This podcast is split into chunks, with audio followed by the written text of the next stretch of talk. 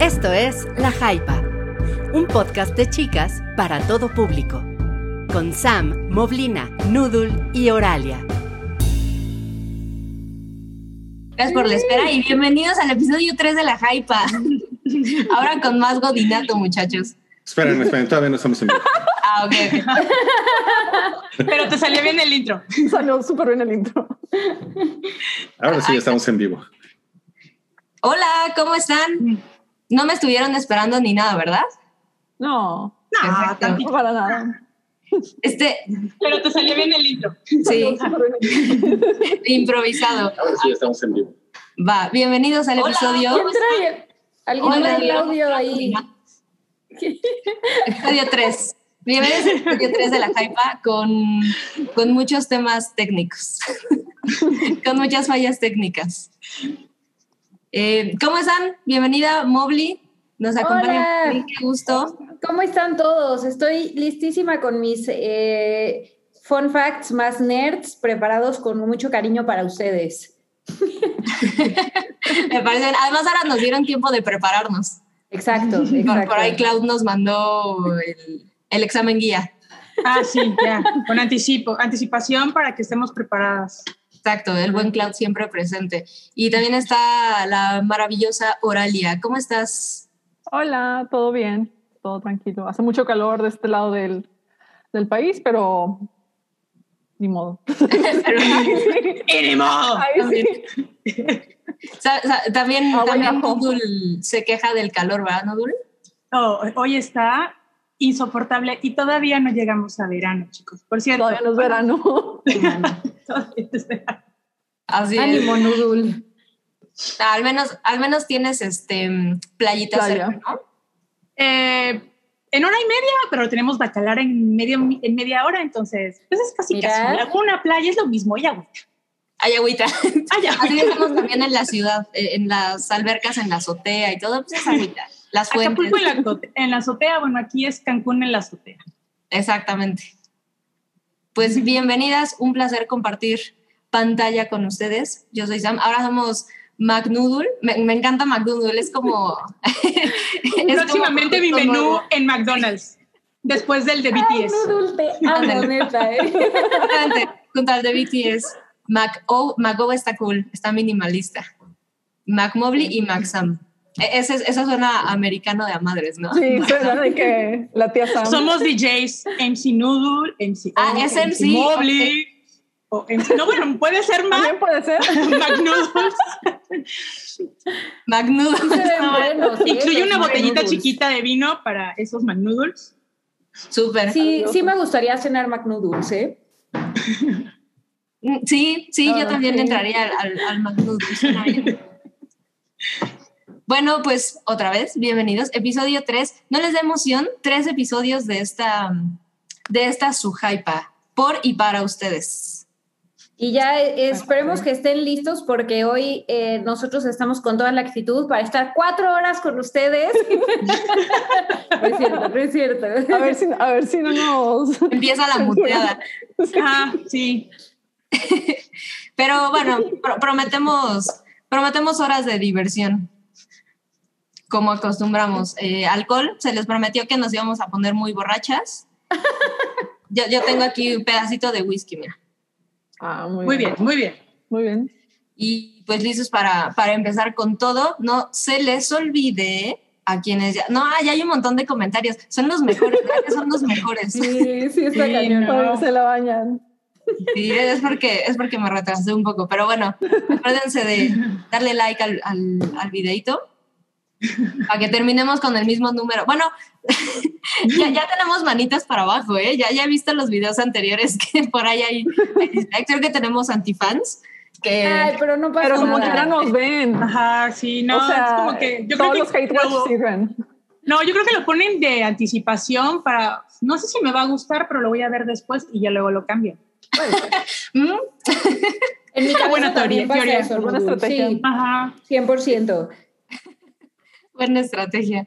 Pero bueno, pues a, a los que sí nos ven y a los que sí les guste, acuérdense, por favor, de darle lo que viene siendo el like al videíto.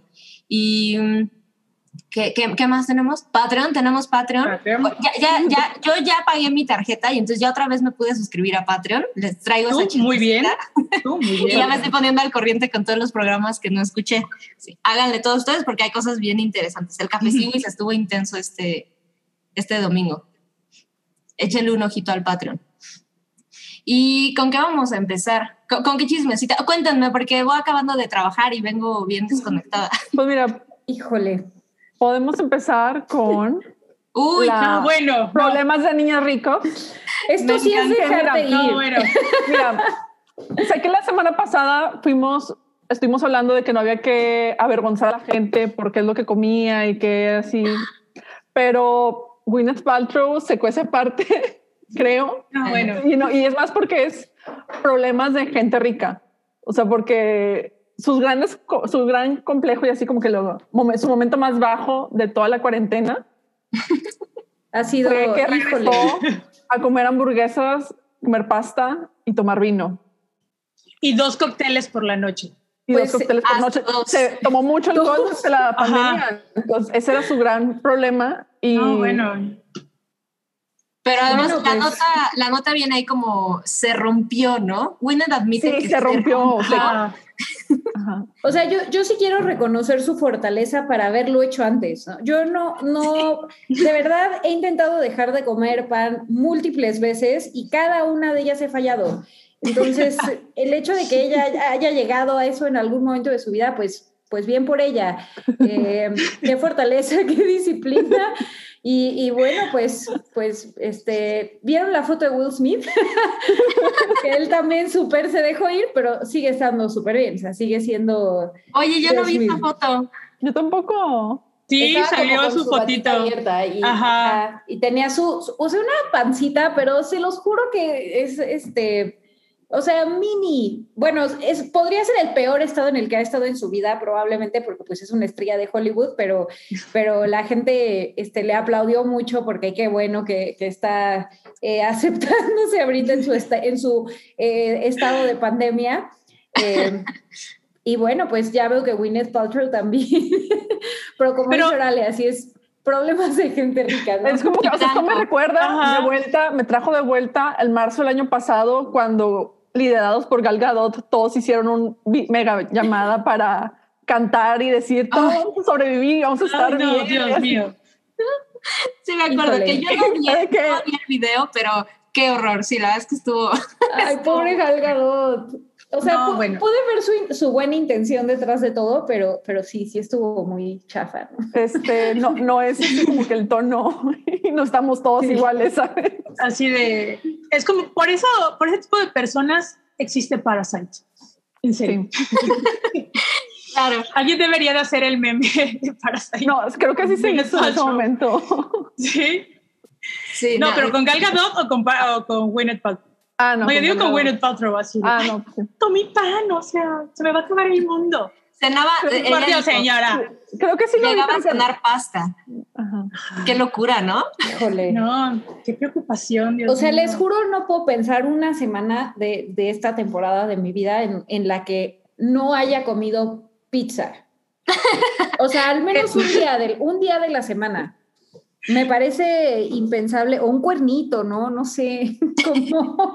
Unos taquitos al pastor, no sé, Los algo taquitos. así. Pero bueno, pues ¿Cuál es tu eso- debilidad, Mobley? mi debilidad Y tu debilidad más sosa. eh, es que más sosa, a, a ver, uso otro calificativo para que sepan. De, de masita.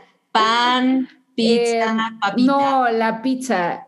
La pizza, y sabes que también las papitas con salsa, o sea, las papitas de carrito. Ay, Dios mío, me vuelven loca. no. Loca. No antojen. con, con palomitas extra también. de salsa. Sí, hubo una época que también me dio por cada día hacerme unas palomitas. Este, Ah, las palomitas son mi. ya, ya lo superé, pero nada en exceso, amigos. Todo, todo con medida. Está, está perfecto. ¿Tú, Nudul, tienes una debilidad? El pan dulce. Y eso es de herencia por mi mamá.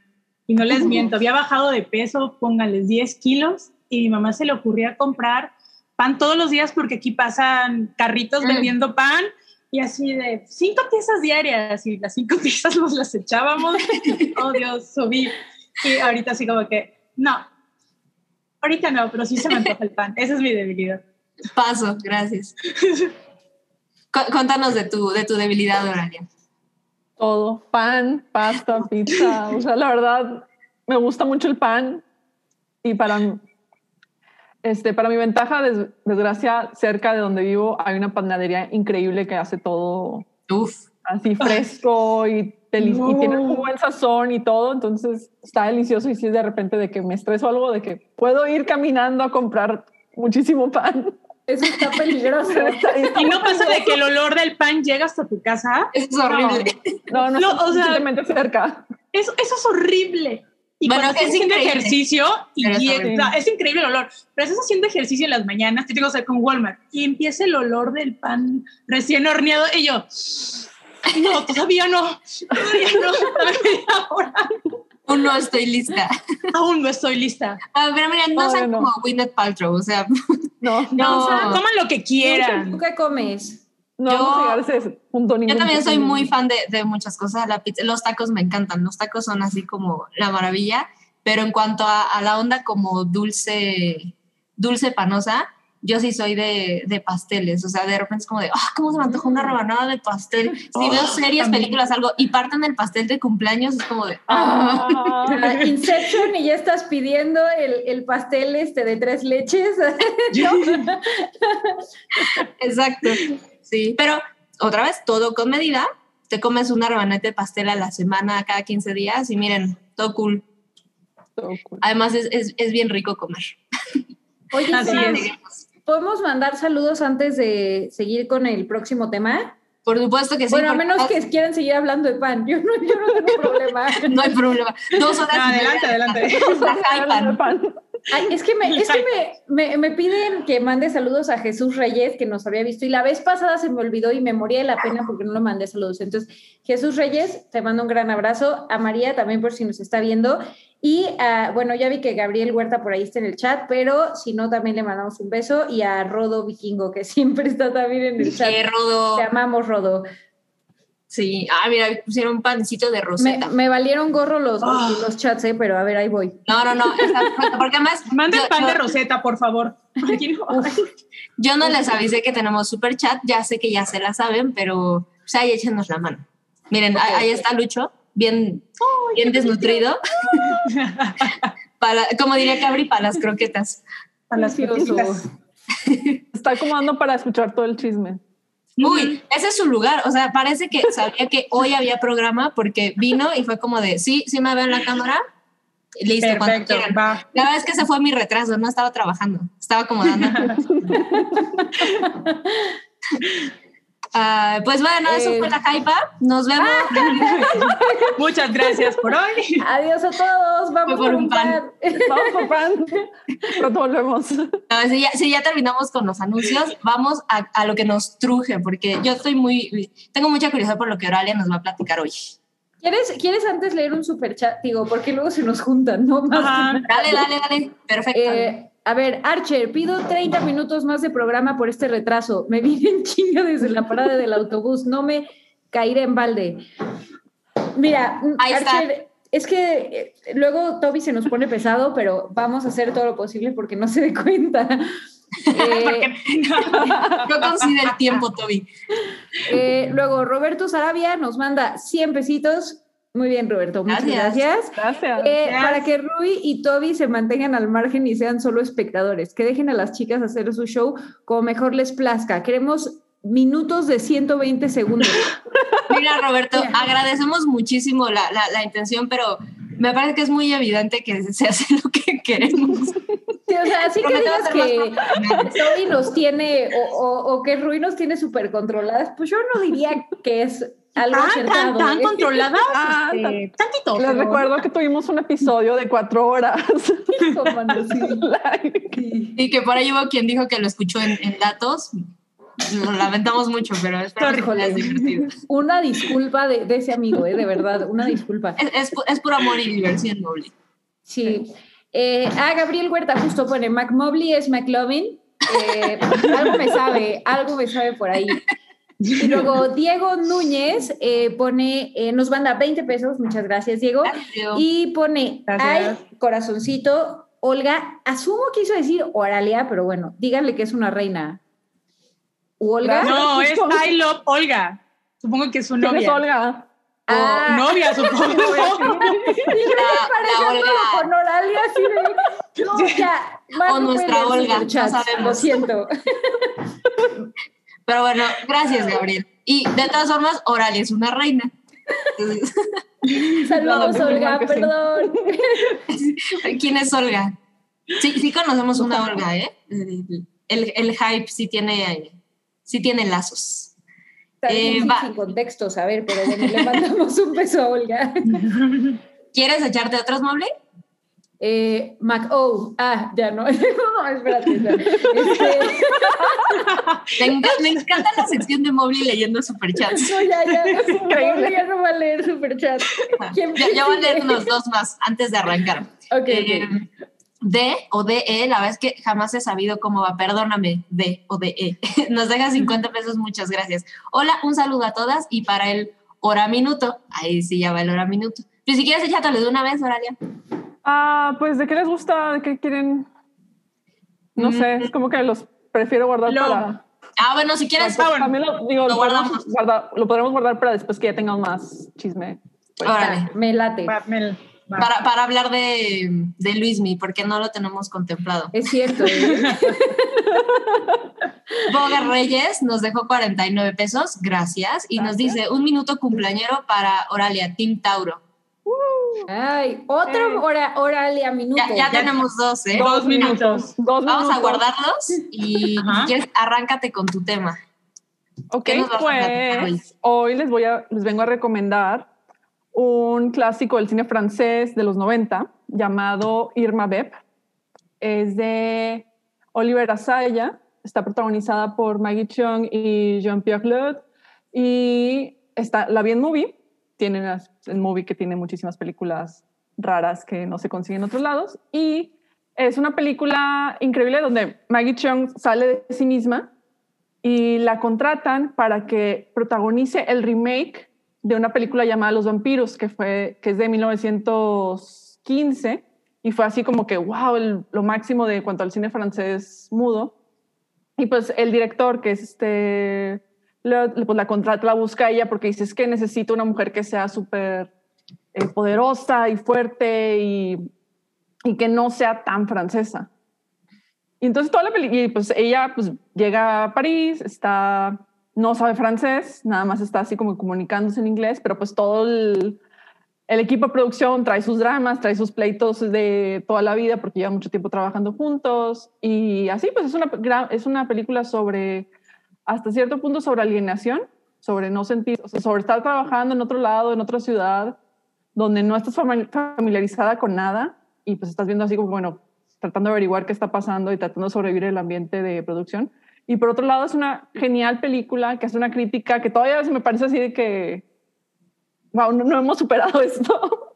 Porque pues al ser, ser, una, al ser la película sobre un remake, pues está también haciendo crítica sobre por qué se hacen los remakes, cuál es el punto de hacer remakes y la película clásica pues ya es una obra maestra, qué es lo que esperan, el cine intelectual francés contra el, cine, contra el tipo de cine comercial que deberían hacer para hacer éxitos en taquilla.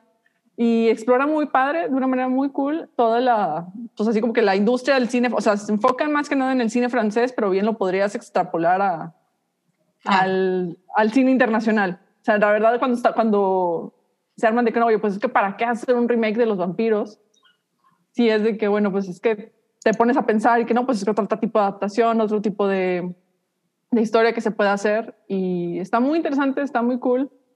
Está en Movie, junto con, en, en un miniciclo de Asaya, que, que viene complementado, creo, con la de Carlos, que es, que sobre Carlos el Chacal. Y pues sí, la, la recomiendo mucho. Búsquenla, véanla. Ahí luego mandan mensajes si, la, si les gustó, si no lo entendieron o si la odiaron. Sí, no lo entendieron. Tengo una pregunta para o sea, de parte de la tía Mar. No- ¿Nos, puedes. ¿Nos puedes explicar un poco, co- o sea, Movie, bajas la app, literal, o sea, ¿cómo? Es que es un mundo nuevo para mí, Oralia. Es un servicio de suscripción de streaming. O sea, velo así como que, bueno, pues él está haciendo competencia hasta cierto punto a Prime, Netflix, Claro Video. O sea, es otro servicio de streaming, tú te suscribes y tienes acceso a, un, a una biblioteca enorme donde, por ejemplo, todos los días van estrenando una película nueva y tienes aprox de 30 a 60 días para verla, dependiendo. Arman ciclos dedicados a directores, a corrientes artísticas, a décadas. Y pues toda la, o sea, lo que tiene así como que lo que la diferencia de muchos de otros servicios de streaming es que son películas raras de encontrar o que no son tan comerciales o que es así como que más, pues más es lo que se le dice cine de arte, no me gusta el término cine de arte, pero ahí, o sea, Cine está, ahí-. De autor. de autor, pues no necesariamente tampoco de autor, porque pues digo, hay de todo, Pero, Pero-. Avengers. pero sí, y está, está curado. Eh, queda más claro decir cine turco y ya, nos quitamos de- Exacto, sí, sí, Muy sí. bien cine turco. Pues sí, eso. Pero mira, Aralia, por ahí te pusieron, bueno, qué, qué bueno que, que preguntaste, Mobley, porque eh, creo, que, creo que jamás lo habíamos como dicho, digo, asumimos que la gente es como de, ah, ya sabemos qué es, pero está bien interesante que Sí. quienes no, pues éntrenle. ¿Cuánto te cuesta, Oralia? Está a 129 al mes. Ok, que no se me hace, que no se me hace tan sacado. También tienen dinámicas de que, por ejemplo, si tú eres estudiante, puedes suscribirte con tu cuenta de universidad y te hacen descuento, o te dan una tarifa reducida. Y, por ejemplo, también algo que promueven mucho es de que invites a gente a que se suscriba. Entonces, donde, te- donde cuando compartes tu liga de suscripción y si alguien se suscribe con esa liga, a él le dan un mes a él o a ella le dan un mes gratis y a ti te dan un mes gratis también. súper. Entonces está así como que El esquema piramidal. efectivo y Esquema piramidal, sí. Y mientras más gente traigas, más películas puedes ver. Pues no necesariamente porque digo, el- el- la biblioteca está abierta para todos, para todos los quienes tengan suscripción. Y pues de repente arman cosas bien padres. O sea, por ejemplo, el año pasado estrenaron la de Emma de Pablo Larraín Mm. y de que fue de que, ah, por un día va a estar gratis para todos, tengan suscripción o no. Así de que, dense. Y, y sí, pues tienen, están ahorita con varios ciclos muy padres. Entonces sí recomiendo mucho que por lo menos, bueno, si, si no, si, si les da así como que penita, también tienen un, también tienen una semana de prueba. Yo recomendaría que buscaran amigos o compas que tengan muy y les digan, oye, pásame liga para tener un mes Claro. gratis y probarlo y luego ya deci- deciden si, si, si renovar, o sea, o comprar la suscripción de mensual. También tienen suscripciones anuales y trimestrales, entonces está bastante accesible y está muy cool. Y la verdad la Sí, oferta que tienen de películas está poca madre, entonces Y ahí tenemos una, una nota al ratito de movie. Sí. Quédense sintonizados. Ah, mira, ahí- ahí te dicen, Oralia, eh, Rafael Flores dice, Irma Beb es una historia dentro de una historia que reflexiona sobre la identidad, el cine de autor y comercial, la falta de comunicación entre las personas y la fascinación con nuestras musas. Qué bonito. Hermoso. Resumen. Hizo, hizo muequita, Oralia, ¿eh? Como que, pero no. No le No estoy muy de acuerdo. Su, su interpretación. Porque sí es que sí es una metapelícula, o sea, es una película sobre hacer cine. Sí, es súper meta, ¿no? es así como que sí está, o sea, sí juega un poquito más con la percepción, pero está muy chido. Y mira, en los comentarios ya se, se notan los que lo- los amiguitos que son frecuentes porque todo el mundo empezó a poner turco, turco, cine turco. Universo turco, cine Streaming turco. Movie streaming turco. También Sí, tiene muchas películas turcas, entonces también. Lo dicen de broma, pero es real. sí, Sí hay cine turco. sí hay cine turco. Oigan, vamos a acabar rápido con unos superchats. Es que son, son tan generosos que no queremos que nos junten. Son lo máximo, de verdad, ¿eh? Nada que así son lo Sí, máximo. Una Mers. Amorts, ¿quieres echarte los noodles? A ver, déjame ver. El de Fernando R, nos quedamos. Exactamente. Ok, Fernando R nos deja 50 pesitos. Muchas gracias, Fer. Y nos dice, qué felicidad, la hypa solo es superada por los días de quincena. Ay, cómo los extraño. Y nos pone también un nudo al minuto de Ben Affleck y J-Lo. Pues Voy a reservar mi minuto porque Resérvalo. más adelante. o Ay, nos lo echamos de una vez. Destruimos No, no, al ratito, al ratito nos echamos ok, la chismita. Tranquilas, tranquilas. Sí, Al tranquilo. ratito. No Ya le está esperando a, a ingerir dos copas más y ya Media botella, todavía me falta. la chismecita. El siguiente es de Mari Sol. Igual nos deja 50 pesitos. Muchas gracias, Mari. Nos dice, ah, bueno, nos pregunta más bien, ¿podríamos tener sección de videojuegos con ustedes? Un abrazo a todas. Yo tengo. I got it, Marisol. Cu- Cuando salgan los temas, ahí van a estar bien. Oigan, andan como, como en modo este, adivinadores, ¿no? Los- Ah, sí, es el oráculo. Es que No. hoy es, es un, hoy es martes mágico, entonces De luna nueva. es luna nueva, pueden hacer todos los rituales que quieran y ya saben, pero dijo- ese es otro punto. Me dijo un compa brujo que no se recomienda tanto hacerlo el mero, mero día de la, de la que esté la luna nueva porque es súper Ujú. potente y puede causarte de que... Ah, yo Dolor también había cabeza. escuchado eso. Sí. Sí, Y aparte los Sí. martes son de brujas, entonces Sí. como que todo pega, pero si le hacen a eso, chavos, o creen en eso, con cuidadito nada más. No se les vaya a revertir. Exacto.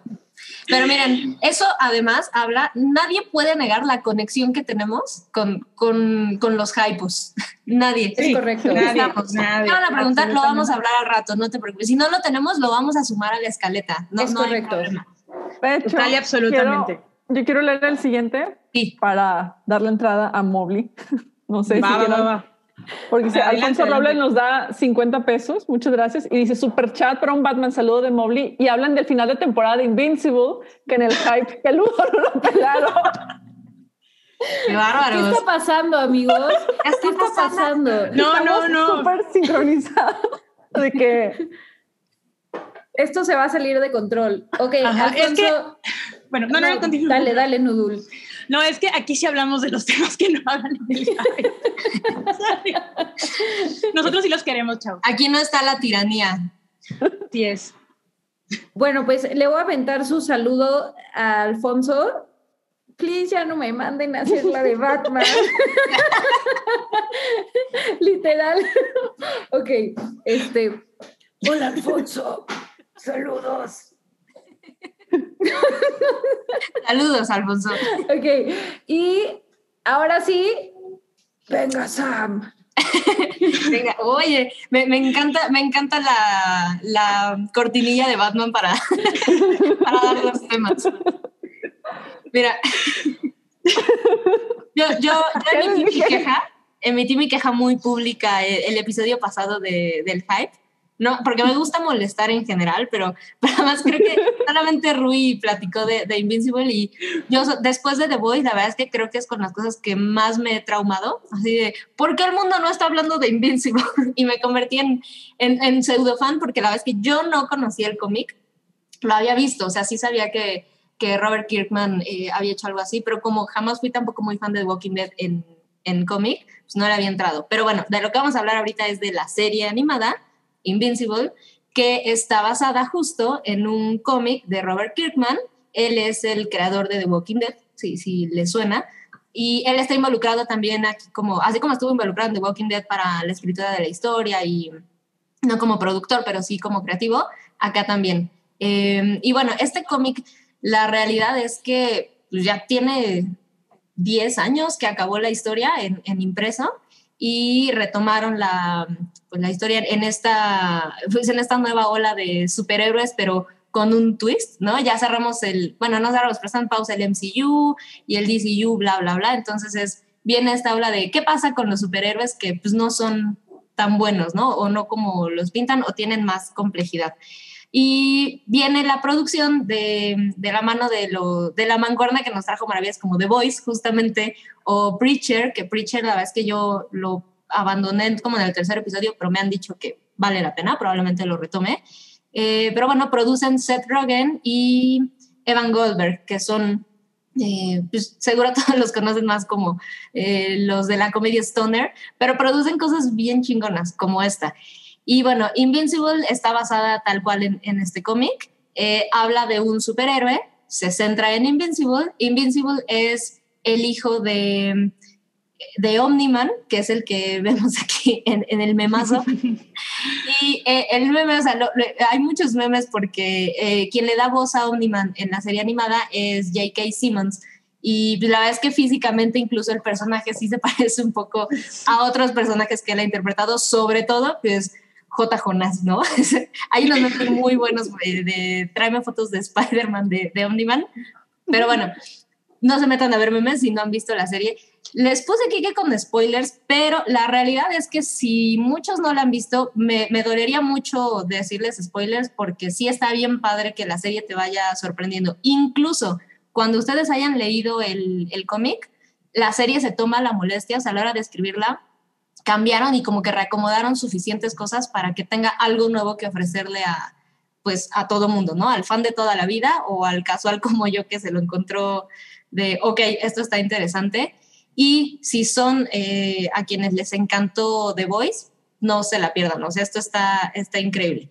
Son superhéroes con ese tipo de problemas, sí muy heroico, pero de repente, eh, pues, con, con, con matices eh, un poco más, diría humanos, pero la realidad es que no, se extrapolan un poquito. Sí, sí son humanos, pero, pero va un poquito más allá porque, eh, no sé, la violencia, por ejemplo, es es súper, súper violencia, súper gore. Eh, eso es algo que a mí me gusta muchísimo, pero bueno, les advierto, es algo que no les gusta, sí es increíblemente gore y además el medio pues tiene la facilidad de poderlo hacer así sin que realmente sea impactante, pero sí termina siendo impactante. Eh, entonces, bueno, toma esa, esas eh, problemas y complicaciones humanas, pero un poco extrapoladas a, bueno, pues son personas con super fuerza y pues tienen super problemas, ¿no? Y por supuesto que va jugando con el personaje principal, es alguien que no sabe que tiene que tener poderes, eh, pero se ha tardado, no los ha descubierto, no le llegan, e, es como, no, no le ha llegado la pubertad, ¿no? Entonces no, no tiene todavía poderes y son, la, la, historia te la empiezan a vender como el, bueno, pues es el chico del high school eh, que tiene que llevar, empezar a llevar esta doble vida y el ok, no debo decepcionar a mi papá porque pues en algún momento yo voy a ser como él, ¿no? Él es el héroe Omniman, su nombre lo dice, es como el héroe más poderoso que, que conocemos, ¿no? Y pues ahora me toca rellenar sus zapatos y a ver cómo me entrena, pero está súper entusiasmado y demás, y lidia con la chica que le gusta y etcétera, etcétera. Y el primer episodio lo vas viendo de esa forma y es como de, ok, y de repente el episodio cierra de una forma... Eh, pues eh, eh, esto es un pequeño spoiler, pero además creo que ya, ya se platicó en el hype. O sea, sí cierra de una forma increíblemente violenta con un giro de, de, un, de un, personaje, el que ya te presentaron durante el episodio y, y, no te lo esperas. Y al cierre del primer episodio, la verdad es que sé que van a pensar muy, muy distinto de lo que pudieron haber construido al, al echarse los primeros 40, 45 minutos, pues son episodios que duran más o menos una hora. Eh, y de ahí en adelante, lo que ustedes vean al cierre del primer episodio, así se va a ir toda la serie, ¿no? Eh, y sí, sigue jugando un poco con esa parte, con el, ok, este es el adolescente o el joven que tiene que ver y tiene que lidiar con sus problemas y balancear su vida con bla, bla, bla, pero eh, lidia con, con cosas un poco más complejas como... Eh, hay un grupo de héroes a los que se llaman aquí los guardianes, que es una especie de liga de la justicia y, y demás, y, sucede algo que esto, este grupo desaparece y eso le lleva también a él muchas consecuencias como, ok, eh, ¿qué sucedió aquí? ¿Qué, ¿Qué, qué, papel tiene mi papá en esto que acaba de pasar? Estoy lidiando con todo esto de ser un adolescente, crecer, etcétera, pero ahora mi familia empieza a tener una dinámica distinta y luego me empiezo a involucrar con cosas como, hay una, una rama del gobierno que está interesante, que es como si fueran ellos quienes controlan a todos los superhéroes y entonces esta superrama del gobierno con un montón de presupuesto y dinero y eh, liderada por una sola persona porque así es como debería de ser, supongo, con, con, todo ese poder. Y esta persona empieza a, a, reclutar a Mark, que es el personaje principal, para, bueno, pues sí, acabas de descubrir tus poderes y estás lidiando con todo esto, pero eh, pues échame la mano porque la misión a Marte va a ir a tal y te va a servir como entrenamiento y, y bla, bla, bla, ¿no?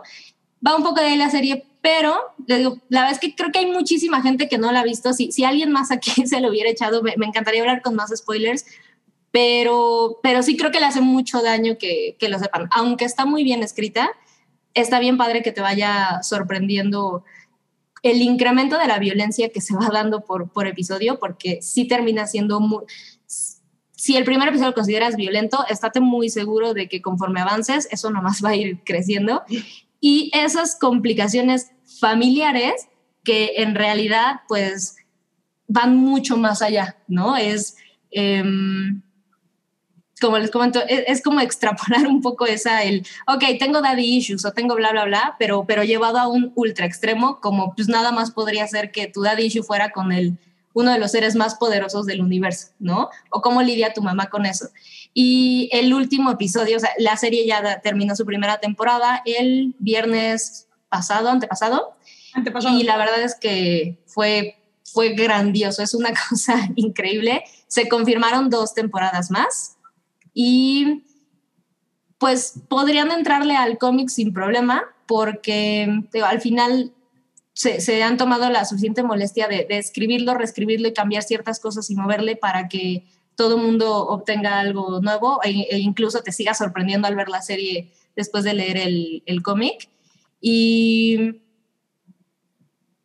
pues es que hay una escena en particular de la que me gustaría hablar muchísimo, pero bueno, hay una pelea entre, entre Omniman y Mark conforme se acerca el, el final de la temporada y las cosas que van sucediendo ahí, la verdad es que son más allá de, de, lo que puedas pensar que puedes ver de nivel de violencia en una historia de superhéroes, el, lo que está en juego o lo que hay detrás o ciertos mmm, discursos que se dan en ese, en ese, es una pelea muy larga entre ellos, ¿no? Es, es papá e hijo. Los discursos que él le va dando y las interacciones que tienen ellos dos contra mm, cómo involucra a toda una sociedad, porque en realidad esto tiene consecuencias para... ya le pusieron el spoiler. es que, o sea, ese meme es un spoiler, ¿no? Es que si ya se lo toparon, ya son spoilers. Sin embargo, eso, no se preocupen, de verdad que no le quita nada, nada que vean la historia y que lleguen a ese punto. Pero bueno, más allá de eso que pueden ver que son dos superhéroes ultra eh, involucra muchas cosas a nivel social e incluso lo podemos transportar en, ok, eh, ese, ese sector de ricos ultrapoderosos que no hay forma en que puedan ver el daño que pueden hacer a otro tipo de la sociedad o siquiera reconocer que existe otro, otro sector de la sociedad que no tienen el nivel de dinero y poder que ellos o hablemos de cualquier otra relación de sociedad donde haya minorías y, que las mayorías en realidad ni siquiera voltean a verlo, tiene un montón de subtexto que de verdad, si los superas son algo que no les llama la atención, por favor den ese pasito, brínquenle y denle una oportunidad porque la escritura es increíble. Eh, Robert Kirkman, la verdad es que me parece un buen escritor, creo que aprendió mucho de cómo se llevó la adaptación de The Walking Dead y, y, el desastre en el que se convirtió al final The Walking Dead, porque no se trata nada más de traducir un escrito ya, a... Ya va a durar más que Grey's Anatomy, Sam. Exactamente. Casi lo mismo, pero no, ¿no? Ya, ya, ya, va la última, ¿no? Creo, pero... Creo que ya va la última, sí. Yo la verdad es que me fui como Hombre. por ahí de la séptima, sexta. Pero aparte es el universo expandido, o sea, creo que hay dos series aparte de la de Walking Dead que se desprendieron de ahí, entonces ya no sabes ni a cuál irle. Claro, está The Fear the Walking Dead, que también yo no la, no la terminé de ver, pero tengo entendido que, que agarró buena, buen ritmo. Pero bueno, la realidad es que no se traduce completamente bien, porque Robert Kirkman es, es lo hace bien, es, es buen guionista y, y, bueno, es muy bueno en su medio y tiene muchísimo corazón en, en lo que hace de, de, sus creaciones, pero se ve que aquí le aprendí mucho o le pusieron como mucho más control los productores, porque todos los cambios que yo me he topado, yo, yo no he leído completo el cómic, he visto viñetas y comparaciones y demás, y la realidad es que han, han hecho muy inteligentemente el vamos a cambiar esto, vamos a quitar esto, vamos a hacer más grande esta escena, vamos a hacerla cortita, y todo ha sido muchísimo, muchísimo para bien de, cómo se cuenta la historia, además de actualizarla, porque pues, es un cómic que tiene 10 años que terminó. Entonces, yo la recomiendo muchísimo. Eh, yo quería hablar con spoilers, pero sí siento muy feo que, que pudiera eh, echarse a Por ejemplo, Mobley, si no la has visto, la es que no te haría eso porque sé que tú amaste The Voice. Uf, la amé. De mis series favoritas del año pasado, ¿eh? Sí, es esto a mí, a mí justo me rellenó ese huequito como de, ah, extraño mucho The Voice y esto así me, me trajo como, como una olita refrescante. Eh, la única, una de las pocas quejas que podría tener es, eh, se ve que no tienen mucho presupuesto. Estoy segura que para la segunda y la tercera temporada se los van a soltar, pero la animación, a pesar de que creo que Rui también lo platicó en, en el episodio que habló de ella, que eh, ellos habían explicado como, no, la animación se la así porque lo que quisimos es respetar el cómo se ve el cómic, ¿no? Que lo sientas. Pues el estilo gráfico, ¿no? Exactamente, como que se tradujo. La realidad es que se nota mucho que no tienen mucho presupuesto. Entonces, si ustedes son súper piquis con esa onda de la animación, denle una oportunidad porque ah, no, la animación no es para nada su fuerte. Sí se ve baratón, eh, se ve, ya sabes, el viñetita pegada o el mismo dibujito y nomás se mueve el fondo, fondos fijos, o sea, sí tiene todos esos vicios de, de animación que se quisieron ahorrar, pero no le pesa para nada la historia, ignoren esa parte y entrenle así lo antes posible. Son ocho episodios de 40, 45, 50 minutos. Si les parece un poco lento el primero, de verdad denle Denle oportunidad, dejen que cierre y ya, no se, no se van a arrepentir de ver, de ver Invincible. Y le pueden entrar también al, al cómic eh, si- sin miedo al, al spoiler, porque sí lo cambian lo suficiente. Sí va a haber, obviamente, spoilers, personajes, etcétera, etcétera, pero no se la van a pasar nada, nada, nada mal. El hecho de que no se las haya spoilereado habla de mi interés en, en que la vean. De verdad que es una cosa muy, muy padre. El cast está increíble. Eh, tenemos a Jake que hicimos como uno de los principales, pero Steven Yeun es Invincible, que es el superhéroe principal, es el hijo de Omniman. Eh, tenemos a Sandra Oh, hablando de Grey's Anatomy. Sí. Sandra Oh es, es la mamá. Eh, Qué interesante, Sandra. Oh, wow. Sí, y lo hace, actriz. ese es otro punto. Por mucho que me pueda quejar de la animación o admitir que no es muy buena, el, el trabajo de doblaje es tan increíble que te olvidas por completo de si el muñequito no está abriendo la boca. Las actuaciones, porque tiene momentos muy dramáticos, las actuaciones que logran ellos con la pura voz te hacen olvidarte que, que- que es un, un monito fijo no muy bien dibujado. Está, eh, ya, bueno, no, terminan de ver este episodio y luego corran a ver. Y luego lo que así estoy, así estoy. Sí, Oye, pero- que- No hay mejor reseña que, que, que decir, no te voy a contar spoilers porque de verdad lo tienes que ver. O sea, es tan Sí. increíble que no le voy a arruinar la experiencia a los que no la han Sí, pasado. la verdad es que sí. Y, y si alguna de ustedes le va a entrar, me encantaría que en 15 días lo, lo pague, ahora sí con spoilers, porque hay mil escenas que es como, vale la pena desmenuzarlas. Sí, sí está bien padre. Pues ya tenemos serie para el fin de semana, ¿eh? Para que no nada Sí. más tengan Luis Miguel. Exacto. Para que O no volver a ver. Exacto, sí. Ajá, Sí, sí, entrenle, entrenle a Invincible. está muy Eh, padre, la verdad. Yo vi Sí. por aquí. ¿Tú ya la viste, Nudo?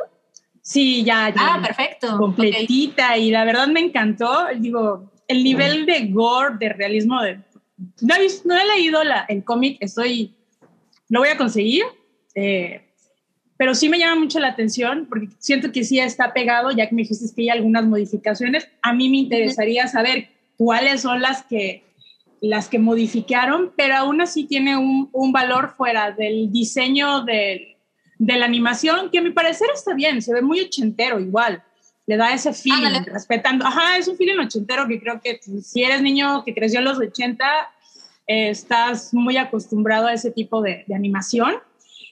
Te pareció la historia tiene de por sí mucho valor, pues está muy interesante de ese de querer eh, pues cumplir con ciertos estándares que quieres que tu papá, por así decirlo, ¿no? O sea, y quieres satisfacer a tus papás porque pues ya tienes X cosa, pero pues al nivel se te cambia, te, te cambia todo, ¿no? Vas descubriendo cositas de que lo que tú pensabas pues no es, es completamente diferente. Y, Ándale. es, y la segunda temporada pues pinta bastante bien, pero sí me interesaría, no como es manera de spoiler, bueno, un poquito, porque sí me gusta leer así como saber un poquito anticipadamente las cosas. Auto- el Pero- auto que le llaman. El auto-spoiler y eso yo me lo hago y X, ¿no? A mí no me interesa si me spoilerean o yo me auto-spoilereo, yo estoy acostumbrada. Pero sí, sí la voy a... Lady spoiler. este, Lady spoiler. Este, pero sí, sí, sí lo voy a conseguir y me gustaría darle otra vuelta. Aunque, por ejemplo, les puedo decir que yo era de las que, por ejemplo, salía el episodio, no sé, el episodio 3 y volví a ver el 2 y ya veía el 3. Sí, como para un refresh, ¿no? Darle, porque a lo mejor y luego me distraía y no prestaba mucha atención, entonces las volví a, a ver una o dos veces. Entonces, sí, Ok.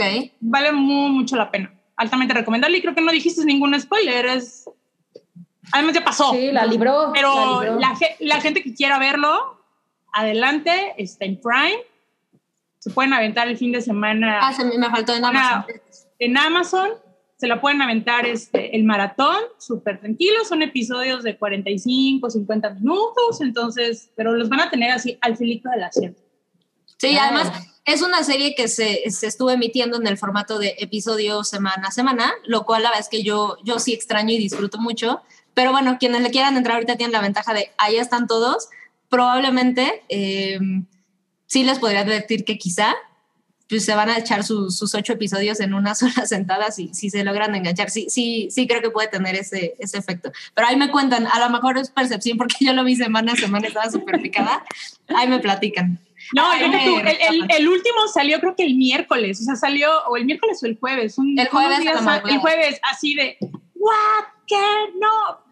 Inmediatamente, creo que estábamos viendo la hype, estaba la hype, no, perdón, el hype, y, este, y dijeron, ya está, y yo, este, um, ahorita que termine lo, lo veo, y sí, no hay, no te van a decepcionar completamente, está muy, muy Sí, bueno, y no. por ahí pusieron en el, en el chat, en el sótano del Titanic, que para mí es la cubierta el- los martes, eh, que el doblaje latino está Sí. también bastante interesante. Entonces hay que darle una oportunidad. Siempre, me gusta esa habilidad, ¿no? Tan- darle la oportunidad tanto al talento gringo, que sabemos que es un casting extraordinario, pero también darle chance al talento mexicano, que tenemos muy buenos actores de doblaje y habrá que verlo.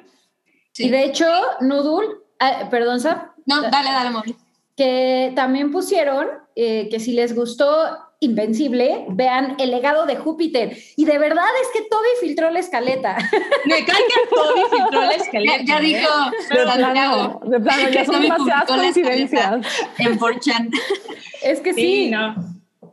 Oye, Eh, yo, tengo, yo tengo comentarios del legado de Júpiter, pero sé que, sé que Noodle nos va a platicar. Nada más quería decirles un comentario que me que dicen, saquen Mubli, un servicio de películas elegidas por Mubli. sería una gran selección, ¿eh? La pasarían bomba. seguro que sí. Pero bueno, no ¿va a sé si? Mac O esté de acuerdo, pero, pero la convenceremos. Exacto. Sí. Es más, Oralia, mira, dale, dale, ay, es que no sé, igual el episodio 1 de Invincible no es lo suficiente para, para que le entres, pero No, es que, es que también así como que todas las, todas las series están hechas ahorita de que para, es que es no para clavarte con el primer episodio, sino con el 2 o 3 o el 4, Sí. o sea, ya Es más una inversión. No, de o el, o el primero es como que te, el gusanito, o sea, tal vez no te clavas, pero como que te abre la duda. O sea. Sí. Como que, Sí, Pues no, mira, yo- si, si quieres hacerle un favor a la hypa, chútate el primer episodio y, y yo sé que Mobley sí se lo va, se le va a echar completita Sí. y la 100%. platicamos. A ver qué.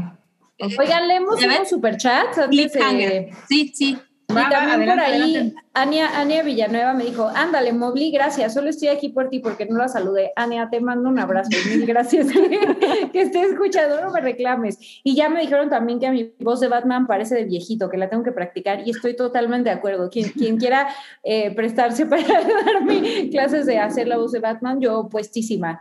Pero esos no son superchats. ¿En qué superchat nos quedamos? nos con el Iván Ramírez. Pues nos Eh, ah, quedamos, espérame tantito, aquí lo tengo. Iván ver, Ramírez, échatelo. 50 pesos para que Sam sepa que tiene pagados unos taquitos acá en Tijuana si un día viene. Saludos. Uy, yo me mejores. muero por conocer Tijuana. Está Espera bien, noticias de mí, Tijuana. Iván. Está increíble Tijuana. Muchas gracias. Fernando R. Nos deja 50 pesos. Gracias, Fernando. Ah, sí, olvidé un órale, órale a minuto de lo que ella quiera porque es una chingona. Ya, ya está bancado. Ya están marcados Tres, tres, ya, entonces tres. igual y Ya, tres, Ok. tres, vas. Este, les voy a recomendar algunas series más en Prime. Este, la primera, que es mi favorita de toda la vida, la he visto y reveo cada que estoy triste o cada que estoy así como que desamparado, me estreso, cualquier cosa, la vuelvo a ver y la puedo ver mil veces. Mad Men. Las siete temporadas están en Mad, están en Prime. Y pues es una serie, o sea, que en su momento fue así como que, wow, súper súper prestigiosa y luego así como que le bajó el fuzz después de que se fueron a huelga los escritores porque, les quería, porque la, la AMC quería hacer de que millones de temporadas como si fuera Grey's Anatomy y Matthew Weiner fue de que no, es que nomás pueden ser siete para mantener la estructura de la historia y todo. Y está increíble, está bien chida. Recomiendo mucho, tiene muchos, es icónica de muchos sentidos.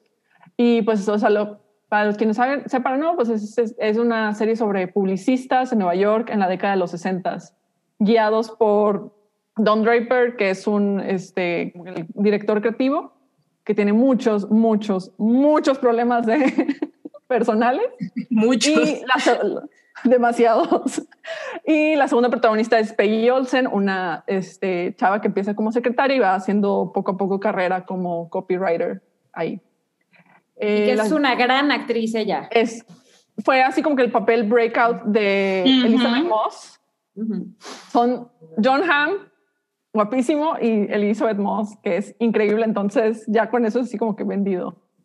Y a ese episodio, el primer, el piloto me gusta un chorro porque es muy impactante, aún y sabiendo qué es lo que, lo que va a pasar, así como que aún ya viéndolo miles de veces, siempre me sigue impactando mucho ese, el final del piloto es así como que emoción. y la otra, serie, otra serie que les quiero recomendar es The Americans, mm. otra serie de época, esta vez ambientada en los 80s en Estados Unidos, que trata sobre una pareja de espías soviéticos que trabajan como agentes de viaje y tienen así como que su operación en Estados Unidos y todo. Y las cosas se complican porque enfrente de ellos se muda un superagente del FBI que es súper amigable y que es así como que all American de que, ah, sí, quiero ser súper amigo de ustedes. Y pues son espías soviéticos, vienen enfrente de un agente del FBI. También el, el, piloto es buenísimo. Y, sí, es bien bueno. ¿Qué más hay? ¿Qué más hay oculto en Prime? Está Good Girls Revolt, que también fue así como que las primeras series originales que sacó Prime. También está inventada en los 60 a finales de la década de los 60 principios de los 70 y habla sobre el grupo, un grupo de este, investigadoras, periodistas, que no, no, son así como que, no son, no son escritoras ni periodistas, pero sí, sino hacen todo el trabajo de investigación detrás de los artículos de periódico y cómo se organizan para hacer un, pues para hacer una, una huelga y demandar mejores condiciones laborales. Y está muy padre. Muy cool. Y sí, fue de las que cancelaron así de que la estrenaron y de que a los dos días de que, ah, ya no la vamos a renovar. Adiós, no nos interesa. ¿Por qué hacen eso? No entiendo. No fue, no sé qué fue, pero... No hay dinerito. Sí. No, es que lo peor es así como que Prime estaba empezando y así como que vamos a invertir en esta serie chingona sobre los 60 y enfocada en historias de mujeres y luego a la hora de la verdad fue de que, ah, psych, bye. Igual y después la retoman, ya que ¿Quién ya sabe? Que Prime. ¿Quién sabe? Pues está muy, ya está muy olvidada. Entonces, sí, es así como que la, cada que la recomiendo muchísima gente que, wow, está increíble y, y luego así como que psh, baja. Uf, y, y que la cancelen sí está fuerte. Sí, la que también cancelaron y me dolió mucho fue Mozart in the Jungle, que está ah, yo nunca le empecé. increíble, está muy padre. Está basada en un libro de una chava que, trabajaba, que trabajó en la Sinfónica de Nueva York con Gustavo Dudamel, pero acá sí como que, bueno, todo ficticio, protagonizada por Gael García y está, ay, una de las chicas de, se me fue el nombre de esta actriz, perdón, y trata pues así como que las desventuras que vive una joven, este, este, oboísta que quiere entrar a la Sinfónica de Nueva York y es contratada como asistente del nuevo director este, de la orquesta, eh, Rodrigo de Sousa, mexicano. Y pues son así como que todas las aventuras y cosas que les pasan a este grupo, a esta orquesta enorme y cómo van así como que batallando con dinero, cómo van haciendo, buscando cómo vender y así. Está muy padre y, así, y me gusta mucho porque es cosas cotidianas, o sea, que son así como que conflictos y cosas mucho más bajadas en la realidad que cosas así como que tan salidas y está muy muy padre, tiene una muy buena producción, la música está increíble obviamente y está muy chida. Tiene, creo que eso, eso quedó en cuatro temporadas y la, la slashearon justo cuando Prime decidió de que no vamos a, hacernos, a irnos a hacer proyectos mucho más grandes mm. y ambiciosos para competir la Netflix y fue unas así como que las que cortaron y sí, cortan, cortan un punto muy interesante. O sea, lo, o sea la, al momento en que la cancelan, la dejaron en un punto así como que muy Uy, para, para, el desarrollo de los personajes. Entonces, así como que, ¿y ahora? ¿Y ya? para siempre. Qué mala onda. Pero mira, cancelaron esa porque le dieron dinero a Invincible. veces ganas, a En veces defensa de pierdes. Prime. sí. Bueno, ahí tienen varias. Y ya. La, la- la siempre interesante recomendación de Oralia. No las desperdicien. Oigan, Sí, ya creo que me chupé todos los minutos, entonces. Nah, está perfecto. Ya, Ya estamos a exacto, mano. debías dos, entonces ya, exacto, estamos a mano. Ca- Carla Beseagui dejó un mensaje eh, que dice, ay, no estoy para contarlo, pero ando de la Hypa me está haciendo muy feliz right now. Carlita, te mandamos un Besos. abrazo. Un abrazo y unos besos. Ánimo. Besos. Pero no, ánimo, no, no a decir. Échale- Ni tampoco échale ganas, ¿no? Eso no Mucho una éxito. Tú Un diviértete besote, sí, y disfruta el programa. Sí. Aquí andamos, al servicio de la comunidad. ¿Y qui- quiere leer más? Un- Sí, un- da- dale, dale más? otros. Dale, Eh, Rafael Flores, Irma Pep es una historia dentro Ese de ya, un- ese ya lo leímos. Ya lo leímos, ya lo leímos. Mira, ya, ya lo tengo aquí. Este, Diego Imanol nos dejó 50 pesos, muchas gracias. Y dice, me perdí la última hype y los últimos dos del hype. Saludos a todas y saludo a Ed, amigo que me escribió cuando me identificó de chats en programas pasados. ¡Ay, qué cool! Diego, no pasa nada. El chat. chiste es que te sintonices esta ocasión, entonces no pasa nada. Tienes otros subirte. seis días, cinco días a la semana para ponerte corriente. El que sigue es de Santiago Herrera Terán, nos deja también 50 pesos. Muchas gracias. Nos dice, hola super chicas, ya vi Another Round. Me pregunto quién sería su cast perfecto para acompañar a DiCaprio en la versión gringa. Propongo a Jonah Hill. Uy, Jonah Hill estaría cool. Repetir. Me gusta. Yo no, yo he visto Another Round, pero justo creo que en, en El Lobo de Wall Street la hicieron increíble. Me encantaría volverlos a ver juntos. Sí, Lloré de risa, amigos. Lloré de risa. Sí, y sí. Yo quisiera que al remake de Another Round le pasara lo mismo que al remake de Tony Erdman. Entonces Que eh, se quedó en stand-by. se quedó en stand-by y se quedará en stand-by para siempre. Entonces, Sí, es, es una cosa espinosa eso, pero, sí. pero Así se bueno. maneja todo. Hollywood. Yo sí quiero que lean más subtítulos. que no le tengan miedo a los subtítulos. Recuerden, leer es cultura. Yo sé que nadie en Latinoamérica tiene problemas con los subtítulos porque Sí, pues, no. estamos acostumbrados Nadie. a ver. Nadie, pero como quiera. Anímense a ver más cosas. Sí. Ah, miren, rápido, nomás les quiero dar un, un dato porque dicen que el doblaje de Invincible es de El Salvador, no de México. En su segundo es su segundo doblaje después Wow. de la mil y un críticas que les llovieron con el doblaje de The Voice. Yo jamás los vi en, en- en español, pero No, la verdad es que el cast está tan chingón en, en idioma original que échense la Que vale la pena. Sí. No, yo no sabía, es que siempre los doblajes o son en Chile o son en Venezuela. Ahorita que dicen El Salvador es una gran sorpresa. Yo lo, yo lo escucharía nada más para darle la oportunidad y crearme un criterio, ¿no? O sea, claro, sí es claro. cierto de, de la crítica que está haciendo la gente y ya de ahí partes. Pero habrá que darle la oportunidad. Si no, pues ya saben, leer es cultura. Lean subtítulos, como dijo Oralia. Exacto. Y a ver, otro más, otro más.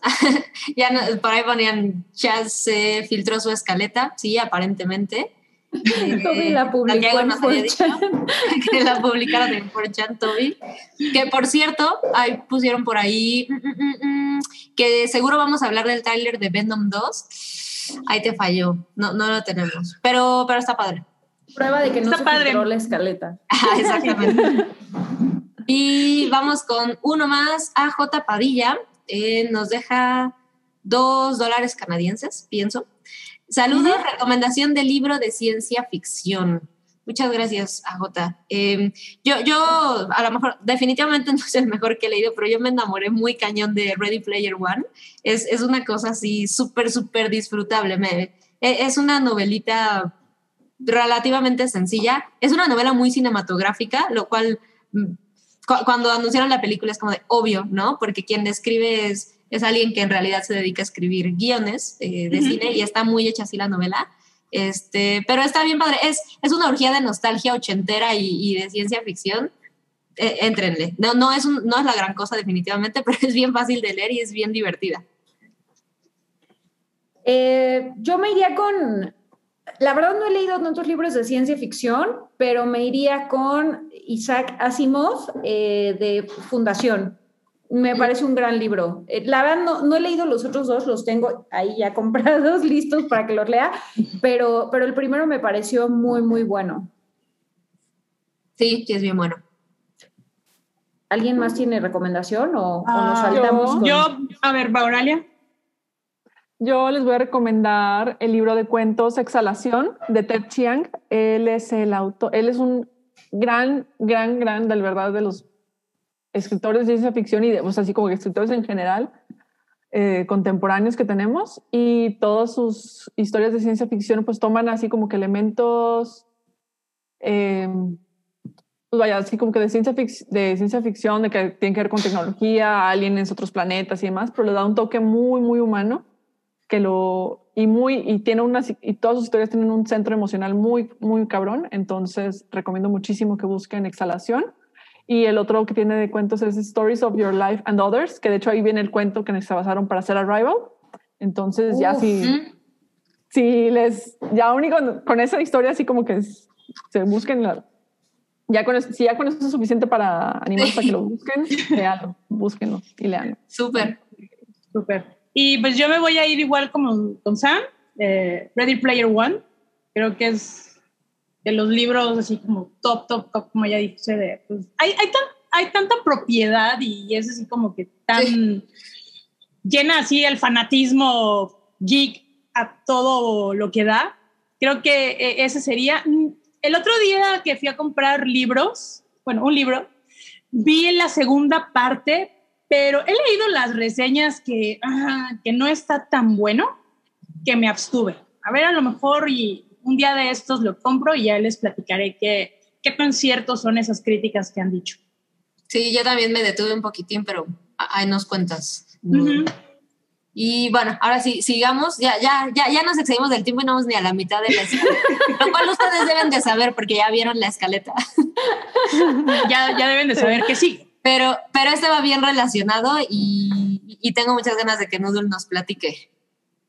Bueno, yo Cuéntanos. les voy a platicar de Jupiter's Legacy, pero antes de que hable de Jupiter's Legacy, les tengo un disclaimer. Si el señor productor nos puede ayudar, pues, voy a tratar de no hablar con spoilers, porque la verdad siento que no, no tiene spoilers. Está muy sosa, pero bueno, ahí por si se ofenden, pueden buscar este formulario. Mira, ya lo está llenando Toby, que es un meme.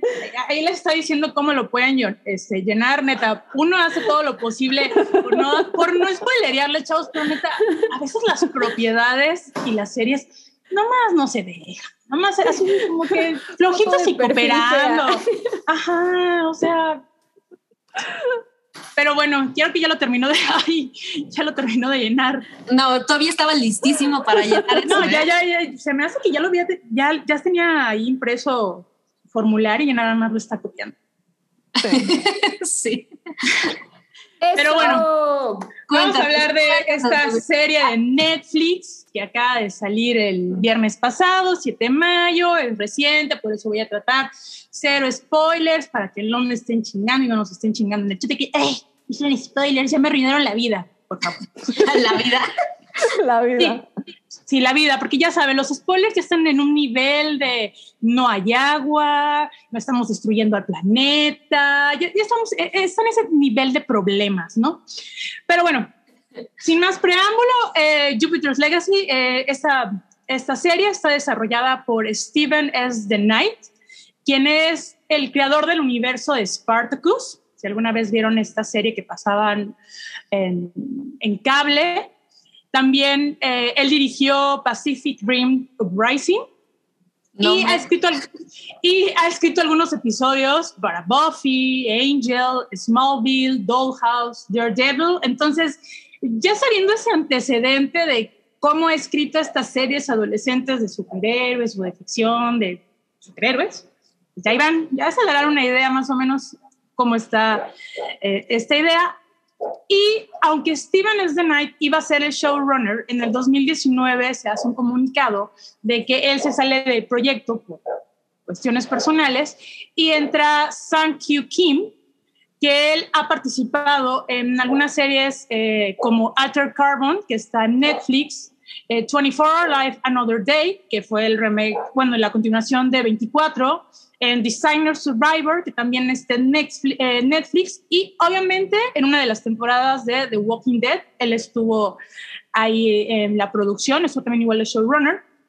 Está, está producida por Netflix y Milanware Entertainment y está basada en la novela gráfica de 2013 del mismo nombre, de Jupiter's Legacy, que es de Mark Millar, que bueno, lo conocemos por cómics como Kick-Ass y también que hicieron su, pel- su película y Kingsman de Secret Service y que ha participado también en algunos cómics de Marvel, de Marvel y de DC. Y en esta, en Jupiter's Legacy, pues también eh, participa Frank Quietly, eh, y ellos también tienen eh, como un spin-off o como el preview de, de, toda la historia de Jupiter's Legacy que se llama Jupiter Circle. Y aquí les doy un anticipo, va a haber una tercera parte de todo este universo del Miller's World, de Jupiter's, que sale el 16 de junio y se va a llamar Jupiter's Legacy Requiem, que es la continuación de toda, de toda esta, de esta historia. Eh, y básicamente se centra oh, de la familia Samson, en donde el patriarca, que es Sheldon, él es el fundador de un equipo de superhéroes que se crea en 1930 bajo la premisa de que nunca deben de matar a nadie o interferir en, en, asuntos políticos del gobierno, que son ideales que se han mantenido, que se mantuvieron sin modificar, sin, sin cambio alguno durante un siglo, un poquito más de un siglo, y eh, él, pues su identidad como superhéroe se llama Utopian. Y él, conjunto con Lady Liberty, que es su esposa, tuvieron unos hijos. Y bueno, el, el, peso de esta nueva generación recae en ellos y en los hijos de los compañeros, eh, estos superhéroes, en donde ellos tienen una presión de poder cumplir todos esos preceptos de los papás, de, de como decirles, llenar las expectativas, ¿no? Y bueno, y a, partir de un suceso eh, bastante importante de la trama, que no les voy a decir, porque no les quiero decir el spoiler, Ay, y que se involucra... No spoilers, que, que, que, no la vean. no, pero, pero, pero, les quiero dar eso, ¿no? O sea, hay un... Sucede algo con uno de los hijos en donde empieza a, como que a crear ese, ese gusanito y el debate sobre si los ideales de estos superhéroes están totalmente basados en los ideales americanos, es decir, la democracia, los derechos, la libertad, lo, la oportunidad e igualdad, que siento que a la par de cómo se crearon en, en, en, la época de que se crea Estados Unidos, han ido modificándose y pues tampoco han sido tal cual como van. Si está el debate de que sigan siendo vigentes. Yo les voy a dar la opinión personal. Yo desconocía absolutamente todo sobre esta serie. Sí había visto las imágenes y como que, ay, esto, pues, están bonitos los trajecitos, ¿no? Me aventé el primer episodio eh, el mismo día que se estrenó. Dije, pues vamos a ver.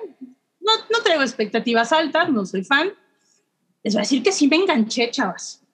¿Y por qué, la, por qué me enganché? Porque no es que yo esperara un drama así de superhéroes. O sea, acabamos de ver Invincible, que ese era, ese era un drama de superhéroes. Aquí realmente es un drama familiar que me vino a la mente eh, las series de DC, de, de, ¿cómo se llama? de Warner. De CW. De DCW, así es, como uh, el Arrowverse o Supergirl, o sea, ese tipo de dramas, ¿no? Es toda la genética. Es, es, toda la genética, tiene todo el cuadro y, y, y, y todo. Y bueno, pues voy a darle una oportunidad. Sí noté que hubo un abuso, pero excesivo, de manera excesiva, en el recurso uh, del, pues de, de, de contar la, de los orígenes de la historia, del flashback, siento Uf. que se basa, o, o, sea, no sé si realmente la, la serie era, te voy a contar el origen y entre el origen te cuento realmente la historia actual o es la historia actual y voy contando poco a poco eh, los flashbacks. Aún así, creo que el guion es rescatable, creo. Nada más que en teoría, pero en la práctica siento que se excedieron demasiado en ese recurso. ¿Por qué lo digo? Bueno, terminé de ver la serie y dije, voy a, voy a leer la novela gráfica, volvemos a lo mismo, me interesa saber el chisme, y no, o sea, ya hice las comparaciones, realmente toman de la, de la novela gráfica los tres primeros volúmenes, o sea, los, los primeros tres tomos, por así decirlo, y pero alargaron horriblemente, eh, eh, o sea, alargaron horriblemente ese recurso. Eh, y siento que en la cuestión del diseño de producción, los trajes están padres. Yo no me había percatado de que, por ejemplo, los trajes, los detalles de un mapa que aparece en, en, la misma serie. Ya si usted, hay una foto donde salen eh, los tres principales, que es Utopia, Lady Liberty y Brainwave. Ven eh, el si le hacen un close a la foto, si la alargan, están padrísimos pero creo que el, todo el, presupuesto, chavos, se fue en los trajes. Porque, Dios mío, peluquería, peinado y ¿eh? maquillaje. O sea, los, no, el no, no, la peluquería, de vestuario. El de vestuario. Pero la peluquería no, no, no. Estaba leyendo una crítica que hace esta página Mary, Mary Jane, creo que se llama. No me acuerdo el nombre, pero es Mary Decían de que el presupuesto fueron, Merisu, gracias. Merisu, que el presupuesto de las pelucas fue de 20 dólares y que se fueron a un Party City a comprarlas. Y que, de que, sí, y que el combo de la, de la peluca y barba podría ser de Dread, para hacer un remake de Dread, de esta banda de rock psicodélico. Deadful, eh, Dead, Dreadful, Dead. Ajá, Dreadful Dead, podía ser el, podía ser el remake. Eh, la única peluca que queda bien es la de Lady Liberty. Eh, pero también creo que se enfocaron mucho de que los personajes fueran tal cual como los están representando en, en el cómic. Hay ciertas similitudes, eh, pero esos detalles sí es como un gran bajón, total y absolutamente siento que la serie la están vendiendo no como un drama a sus superhéroes, sino más bien como un drama familiar. Si tú, le, si tú le quitas todo eso de los superhéroes, imagínate que es eh, la familia que tiene una, una super empresa de negocios y que le quieren dejar el legado a los hijos, pero a los hijos cero que les interesa el business, ellos quieren la fiesta, quieren ser famosos, son influencers, es más o menos a lo que les da va la tirada de la, de la serie, ¿no? Mientras que el cómic es muy directo y concreto con la historia. Por ejemplo, la primera parte son cinco, son cinco volúmenes, son cinco tomos, en donde, y, y en el segundo, la segunda parte igual, y aparte tienen Jupiter Circle. Jupiter Circle es son esos flashbacks de cómo es el desarrollo de la, de la historia, eh, como en los años dorados de los cómics en Estados Unidos, que es más o menos de 1938 a 1956. Entonces te van dando todo el desarrollo y vas conociendo cada uno de los personajes. Obviamente sí se nota que tomaron muchas partes de Jupiter's Circle para incorporarlas en la primera temporada de Jupiter's Legacy de Netflix. Pero aún así y a lo que va mi tirada es que en la segunda temporada que ya confirmó Mark, eh, Mark Millar, que ya se está trabajando en cómo va a ser el desarrollo de la segunda, van a aplicar la misma técnica. Eh, a mi gusto igual, siento que hubiera servido como una miniserie tipo Watchmen, donde hubieran contado los dos volúmenes, así, y entraría perfectamente con, los, con un timing de flashbacks muy limitado y aparte el desarrollo de la historia. Yo en lo particular les diría, ¿saben qué? Si les gustan los dramas familiares con un poquito de superhéroes, aviéntensela, pero mejor lean el cómic. Es lo que les voy a decir. Es, el cómic se lo pueden aventar en un día. Son cinco, tom, cinco, cinco tomos de la primera parte, cinco de la segunda y de Jupiter Circle, eh, del tomo del 1 y 2, son 6 por cada uno. Entonces te lo echas en una tarde, entiendes completamente toda la idea. Es que eh, siento que no, que no supieron aterrizar bien, quedó muy...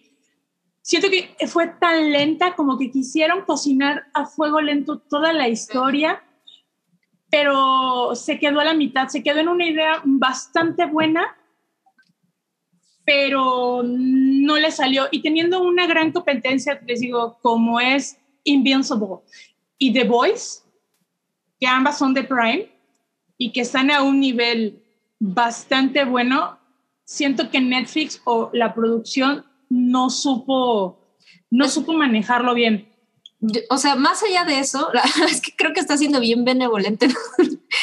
a mí me pareció una cosa, no, se me ocurre otro término más que, más que pedorrísima. O sea, es, es increíble lo que hizo Netflix con esto.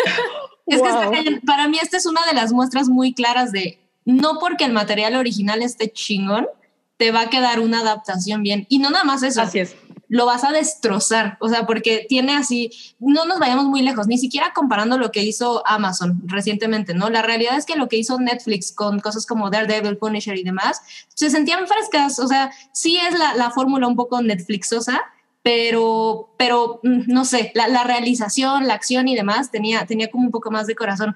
Esto es completamente CW, así como lo dijiste, Nudul, pero además, eh, como decía, sí, un drama familiar, pero terrible. Las actuaciones son horribles, o sea, no, no puedes rescatar ni las actuaciones. No, no, no o sea, hay, hay, dos personajes que van a tener un desarrollo muy chingón, que les voy a decir quiénes son. Vamos allá, ahí su Es ya Chloe. que está mala, entonces. Pues ya, ya está la chingada. Es, es, Chloe, va a tener un desarrollo. La gente que ya leyó el cómic ya sabe cómo va a ser el desarrollo, nada más espero que los productores y los escritores la sigan. Chloe va a tener un desarrollo, un cambio de personaje, que es la hija toda emo, que no quiere saber absolutamente nada del negocio familiar. Y de Brainwave, que es eh, Walter, que es el hermano este, de, de, Sheldon. Estos dos personajes son como los que tienen un mayor desarrollo. Incluso los dos, el, el padre e hijo, eh, en, el cómic son totalmente adversos. Eh, en el cómic el papá no tiene, no figura como que mucho y el hijo sí. Y aquí es a la inversa, o sea, el papá está como que aquí, mírenme, mírenme, mírenme. Y, el hijo así, así está como que, sí, ahorita te toma en cuenta, ¿no? Igual, hay, hay uno de los flashbacks y neta, quien se, se aviente a verla y Sam no me va a mentir, ¿no te recordó a King Kong? pero no, sí, pero tiene además escenas fusiladísimas de todo. O sea, tiene escenas que vimos en eh, tiene escenas que vimos en Wakanda Forever. Creo que la, que la única parte que me, a mí me gustó fue cuando están, hay una parte en donde los niños están jugando, pasa algo y el papá le dice a la niña, e, es que con un gran poder, e, es que hija, mira, y, ajá, con un gran poder lleva la gran responsabilidad, ¿no? Le contesta la niña. Y el papá, eh, no. El tío Ben, literal. Bueno, pero sí, sí, sí es cierto, ¿no? O sea, como que eh, hasta eso duda. Hay cosas de, de DC, de Marvel, hay, hay, hay, cosas que se me hicieron como de Invincible, hay cosas que tomaron como de Watchmen, o sea, es como que metieron todo en la, en la licuadora e hicieron esta serie.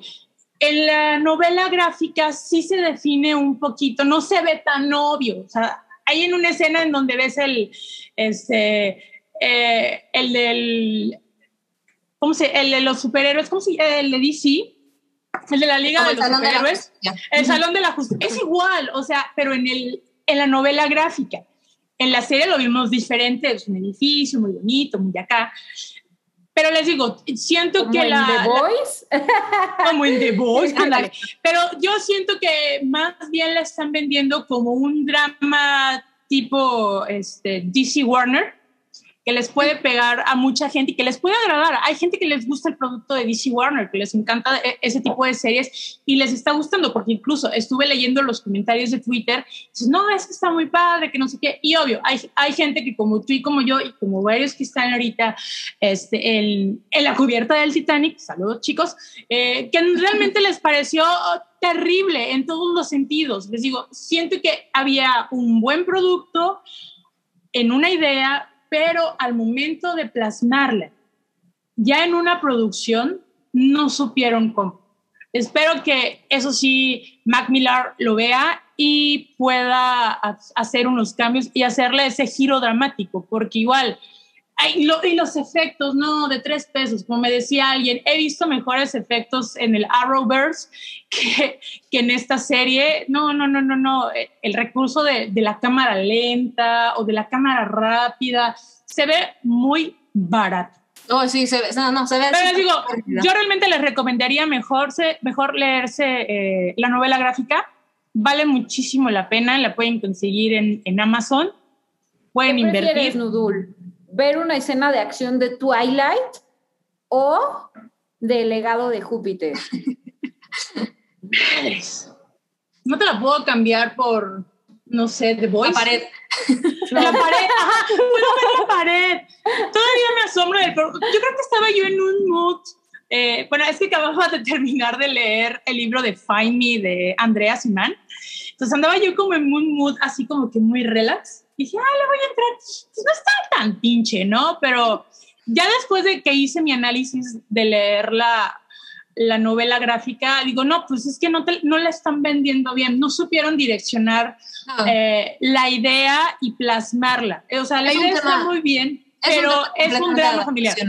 Sí, Es un problema de adaptación y es, es un tema también muy delicado porque no es muy sencillo adaptar las cosas. Digo, hay, hay cosas de que se adaptan de a partir de un personaje o de un, de un capítulo o del simplemente el título de la, del, del de la propiedad o un personaje, pero aquí sí siento que quisieron como que asentar y poner bien, eh, poner toda la carnita al asador para que fuera así como que a término medio, pero muy lento, para que la gente conociera la, el producto, pero no, o sea, siento No que al, al geek de alta categoría y que ya leyó la novela gráfica, se va a llevar una gran decepción. Digo, lo que son los trajes están muy chingones, tienen muy bonitos detalles, pero esas pelucas y el maquillaje, no, hay en una escena en donde creo que es Black Star, es el malo,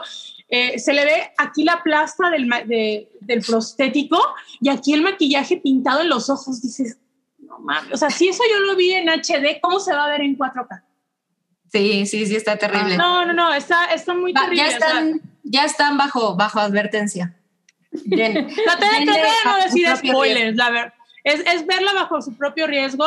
Eh, si ustedes ya leyeron la novela gráfica y si quieren aventar, sí hay algunos personajes que van muy acorde, hay algunos que están modificados, hay algunas situaciones igual que agregaron, pero mejor vuelvan a leer y mejor esperen al 16 de junio, no es comercial, pero ya el 16 eh, empieza a salir el primer volumen, son 12 volúmenes que van a salir de, este, de Requiem y va a ser la culminación de toda esta historia.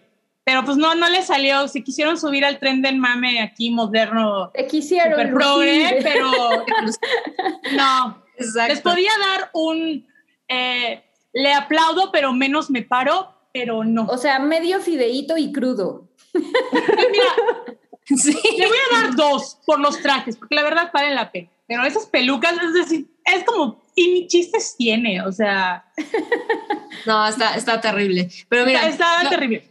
voy, voy a, voy a hacer una cochinada y me voy a saltar unos superchats porque ya se apareció Cloud, que nos advirtió que se iba a aparecer. Y Nos gracias por la advertencia. Sí, muchas gracias, Clau.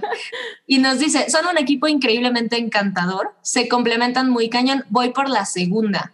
¿Cuál es el Pokémon favorito de cada una, en especial de Oralia? Uf, ufales. No, no sé si tengo Pokémon favoritos. La verdad, Squirtle fue el primero que, cuando tenía Game Boy, era el que, siempre, el que agarraba para jugar, así como que de entrada de inicio. Eh, me gusta mucho Jengar, me gusta Jigglypuff. Me gusta este que, que parece de que una calavera gigante tóxica que avienta. Ah, Perdón. este, puff, acuerdo algo puff. ¿no? Ajá. Bueno, sí. Sí, yo la verdad que me quedé con los primeros. Ajá, yo me quedé Los con primeros los primeros 150. 150. Son entonces ya no sé. 150, esa generación. Sí, con esta generación. ¿Tienes uno, Noodle? Eevee. Ay, Me gusta mucho Eevee, pero es porque igual está basado en esa leyenda del kitsune, eh, de la- del zorro japonés. Sí. Ya saben, entonces me gusta mucho. Aparte, se me hace súper tierno. Es de mis favoritos. Sí, mira, ahí coincido. A, a mí el, mi favorito era Volpix, me encantaba. Y en los tazos, Ay. mira, siempre jugaba con Volpix. El mío es Psyduck, sin duda alguna. Qué increíble. Aunque Psyduck era, era lo máximo, o sea, me parecía ese. muy gracioso. Dito me gustaba porque creo que su versión de todos los Pokémon también es muy simpática, con los ojitos así. Con sus ojitos. Sí, pero, pero no, Psyduck, o sea, es qué maravilla de Pokémon. Sí, está increíble. Pero mira, vamos a aprovechar la cochinada que hice para que ahora nos cuentes, para, para que ahora eh, Mobley así se vaya, como Sí. diría la tía Sam, como hilo de media. Sí. Sí, hace poquito pusieron en el chat de, bueno, en el sótano del Titanic, que cuando empezaba la cumbia, justo en, en- y a- ahorita, ahorita. Eh, ahorita la vamos a poner. La Este, cumbia del Titanic. Exacto, y exactamente la cumbia del Titanic. Eh, pues yo les voy a contar, la verdad, esta semana no, no vi eh, muchas series ni películas, pero lo que sí hice, amigos, fue jugar mucho Pokémon Snap. Llevo alrededor de 11 horas de juego, entonces tampoco crean que ya lo acabé, pero eh, sí, la verdad es que es una, una buena noticia que lleve 11 horas y todavía me falte mucho, porque creo que el anterior, que era el, el de 64, pues duraba mucho menos, ¿no? Te lo aventabas más rápido eh, Sí. y los niveles eran, eh, pues, mucho, eh, tenían más límites, ¿no? O sea, lo, lo jugabas de, de una vez, eh, quizá unas cuatro o cinco veces y, ya, era como un poco repetitivo. Eh, entonces, bueno. Para todos los que no saben, este es el New Pokémon Snap. Y miren, aquí hay unas de mis fotos favoritas, este, que estuve tuiteando desde, desde que ya tuve tiempo de, miren nada más ese patito bebé. Yo la verdad es que también no, no conozco mucho de las generaciones siguientes porque con la que me clavé muchísimo eh, era con la, la primera, eh, pero vean nada más qué cosa tan adorable. O sea, este, y bueno, esta es una, todas estas las tomé yo, eh, por cierto, no crean que me las fusilé de, de algún lado. Hay que ponerles la marca de agua. Screen caps, Ah, sí, sí. screen caps originales es un arte. Vean qué Es padre un está arte. esta. Ay, Este, sí. y, y bueno, pues este juego es una eh, recreación eh, o una reinvención del juego de Nintendo 64 que era Pokémon Snap, que básicamente de lo único que se trataba era de sacar fotos. Tú tenías al profesor Brook y entonces él te mandaba unos cursos, tu personaje se llamaba Todd Ah, eh, y entonces tenías que sacar fotos. Era de todo lo que se trataba el juego. Y te daban, do- bueno, tres elementos para que los Pokémones, Pokémon, porque Gabo, mi amigo, ya me enseñó que Pokémon también es plural. eh, bueno, eh, tenías tres elementos para hacer que los Pokémon reaccionaran de forma distintas. Entonces tenías la manzana, que era como el, el- alimento, el, el- premio que les dabas. Este, una como pelota que explotaba eh, y le sacaba un humito, que olvidé su nombre, y otro que era la flautita con la que bailaban, ¿no? Entonces eran los únicos tres elementos que tenías. Aquí es muy similar en esta nueva versión que salió para Nintendo Switch, eh, porque en realidad tú también tienes las manzanas, que ahí pueden ver, este, tienes también otras eh, que se llaman como bolas de iluminación o algo así, eh, que co- como vieron en el buito que brillaba y hacía que tuviera comportamientos extraños. Miren nada más ese, ese se iba a echar un clavado, porque rescaté a su hijo. elegante. Sí, rescaté a su hijo, entonces salió corriendo y ya se echó un clavado, entonces lo agarré justo en el momento de que iba a saltar. Este, y la otra que tienes es, es igual, ¿no? La flautita. Este, entonces, consternado ese Squirtle. sí, sí, sí, sí, está preocupado.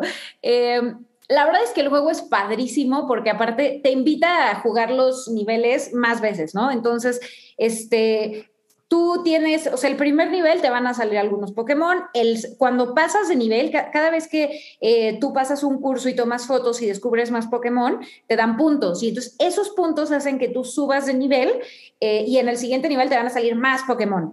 Eh, entonces van a tener como... otras mecánicas, por ejemplo, les digo en este que, que, vieron que pues rescaté a su hijo y entonces salió corriendo y ya se pudo echar el clavado y entonces tú les puedes tomar nuevas fotos.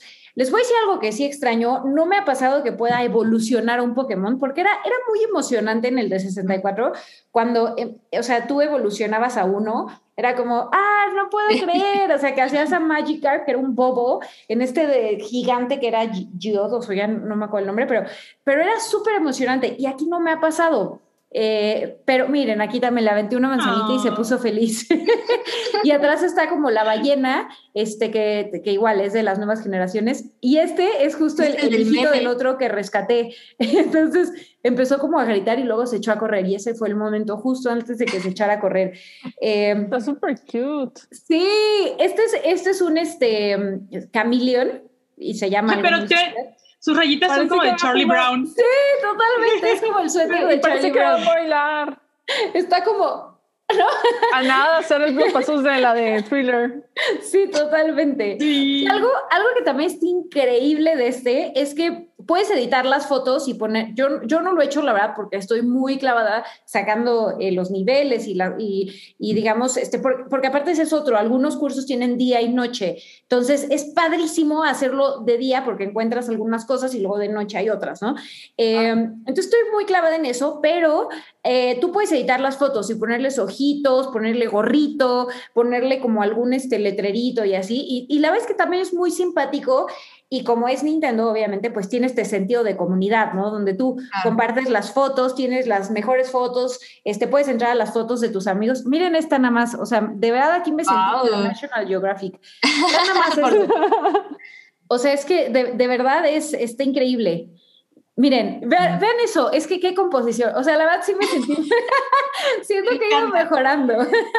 Este, Qué ojo, ¿eh? Qué ojo. Tiene su chiste. Un ojo fotográfico, Sí. sí, ¿no? Es el, el momento, es capturar el momento. Ahí, ahí junto hay una cosa que brilla, que es como un saquito, que estoy segura que es algo, pero no lo he logrado descubrir. Porque esa es otra, tu carrito va Ajá. Y entonces, pues, si yo le aventaba manzanas y no servía y luego le aventaba esas bolas de iluminación y tampoco, y ya llega un punto que lo tienes lejísimos, entonces ya no puedes hacerlo. Entonces, como que sí tienes que saber más o menos qué, qué es lo que, o sea, le, le echas esto le- o, o qué, ¿no? Eh, ahí es el, el ritual de conquista, están conquistándose, entonces No. se están viendo el uno al otro. Están romanceando. Sí, sí, sí. Eh, la verdad es que el juego a mí me encantó, o sea, creo que eh, es justo lo que esperaba. Yo tenía el corazón roto porque en una mudanza se me perdió mi Nintendo 64 con mi Pokémon Snap Oh. eh, y, y ahora ya que, que está esta versión, de verdad sí siento que llenó ese hueco. Y luego también sale Todd, el- o sea, porque tú haces aquí tu, tu avatar, ¿no? Entonces tú haces tu avatar y, y ya le pones el nombre que quieras y todo eso, ¿no? Entonces, este, digo, no, no lo haces como los Sims, ¿no? No es tan personalizado, pero pues tú tienes tu avatar y está padre. Eh, y bueno, pues aparte de eso, sale también Todd, que era el del primer juego. Entonces, eh, como que está muy, muy padre. eh, y tiene ahí otras cosillas, este, como que tú puedes guardar tu álbum, no solamente el Pokédex. eh, y creo que eso lo complementa padrísimo. Entonces, bueno, pues la verdad, yo, si son fans de Pokémon y les gustaba el, el primero, lo recomiendo mucho. La verdad, a mí cada vez que veo los precios de los videojuegos me asusto más porque digo, ya es un, un deporte este, de, de, de alto Qué costo. ricos. Sí, Sí. o sea, están carísimos, pero la verdad es que esta compra sí me dejó muy satisfecha. O sea, sí, sí lo he disfrutado muchísimo. Es súper relajante, súper buena onda. eh, te desconectas cañón. eh, y, y lo único que les podría decir es pásenme sus tips, ¿no? O sea, si alguien ya evolucionó un Pokémon o descubrió que es este saco que brilla o así, pues díganme y, y- y me encantaría porque, porque sí hay, hay veces que me atoro en el juego. Y lo último que cerraría es, sí puedo decir algo que de retroalimentación para el juego. la musiquita, porque aquí también tienes algo con, con lo que puedes este, tocar musiquita para los Pokémon y que hagan cosas. Eh, está padre, pero es la misma. O sea, son, es como cinco segundos de la misma tonadita. Mm. Y entonces, pues yo que estaba jugando, pues feliz, no pasa nada, este, pero mi novio ya me quería matar y correr porque era de que más feliz, o sea, no puedo más con ese tum, tururú, tu, tu, ya, esto era musiquita, entonces ya no puedo más con eso. Como yo estoy tratando de descubrir todo, estoy de que manzana, bola, este, música, toca, corre, rápido, voltea y tal, y él así de ya, por favor, ya no puedo más con esa música. Entonces es lo único que diría, que deberían tener como más tunes y, y Ok. que roten de forma aleatoria. Eh, pero bueno, yo le doy, eh, bueno, es que no, decir cinco fideitos es como para un Breath of the Wild, pero, pero en mi corazón sí le daría cuatro fácil, o sea, la, la verdad, cuatro de cinco, o sea, la, la verdad sí lo estoy disfrutando muchísimo, muchísimo. Tengo un amigo que ya me dijo que llegó al final, Manolo, un gran abrazo. Eh, pero yo no, y llevo, les digo, como 10, 12 horas de juego, entonces, Ok. pues sí, sí lo recomiendo y pásenme sus tips. Oye, Mobli, te pregunta Hugo Irineo, ¿le saca provecho al giroscopio del Switch? Ah, eh, fíjate que es interesante. Yo no juego con giroscopio, entonces no sabría decirte. Eh, porque aparte, y, y eso es algo eh, malo, este, mi control derecho, mi, mi joystick, eh, se descompuso. O Oh. sea, como que está de que se, se va por todos lados. Entonces juego con un control Ya. conectado con USB. Entonces no sabría, eh, me imagino que sí, si lo estás jugando con el, con el apantallito, o sea, con el pad, este, pues me imagino que, que sí puedas hacerlo. A mí en lo personal no me acomoda eso, yo soy más de sentarme y, y- es La más, si me invierten el, el eje, sufro muchísimo, o sea, de verdad no, mi no da. Entonces, eh, pues, pues no, no, no sabría decirte, Hugo, una disculpa, Eh, pero si alguien sabe, pues póngalo en el chat, alguien que sí juegue con, con todo el, el, el motion del control. Ok. Eh, Ah, ahí le estaban contestando, no te preocupes, Mobli. La, la comunidad siempre al rescate. muchas Así es. gracias a los amigos del hype. Oigan, quiero leer unos superchats que ya se nos estaban quedando por mi cochinada que hice. Era, era de los temas. Eh, Fátima Montserrat nos deja 50 pesos. Muchas gracias, Fátima. Dice, pa' unos dulces broncolín para Mobley por forzarse tanto la voz imitando a Batman. Saludos a todas. ¿Hablarán de la chisma sobre los Golden Globes? Por supuesto. Ahí viene, ahí viene. Ahí viene, te esperen, tranquilo, aguanten, Ahí aguanten. vamos, ahí vamos. Aldo Díaz vamos. nos deja 50 pesos y dice, hola chicas, paso a pedir mi Noodle Minuto de Doctor Who, wow, en los términos acordados en Twitter, saludos. Ok, rápidamente. Eh, ¿Cómo llegué a la serie? Yo llegué a la serie, no recuerdo muy bien, creo que fue a través de un foro. eh, y me acuerdo que la pasaban por el canal Fox, le estoy diciendo de hace años, como por el 2011. Fue que le entré, le empecé a buscar y me encantó. La otra, eh, ¿cuál es mi doctor favorito? Obviamente es David El. Tennant, el 10. Y le tengo un cariño especial a Peter Capaldi, que es el 12.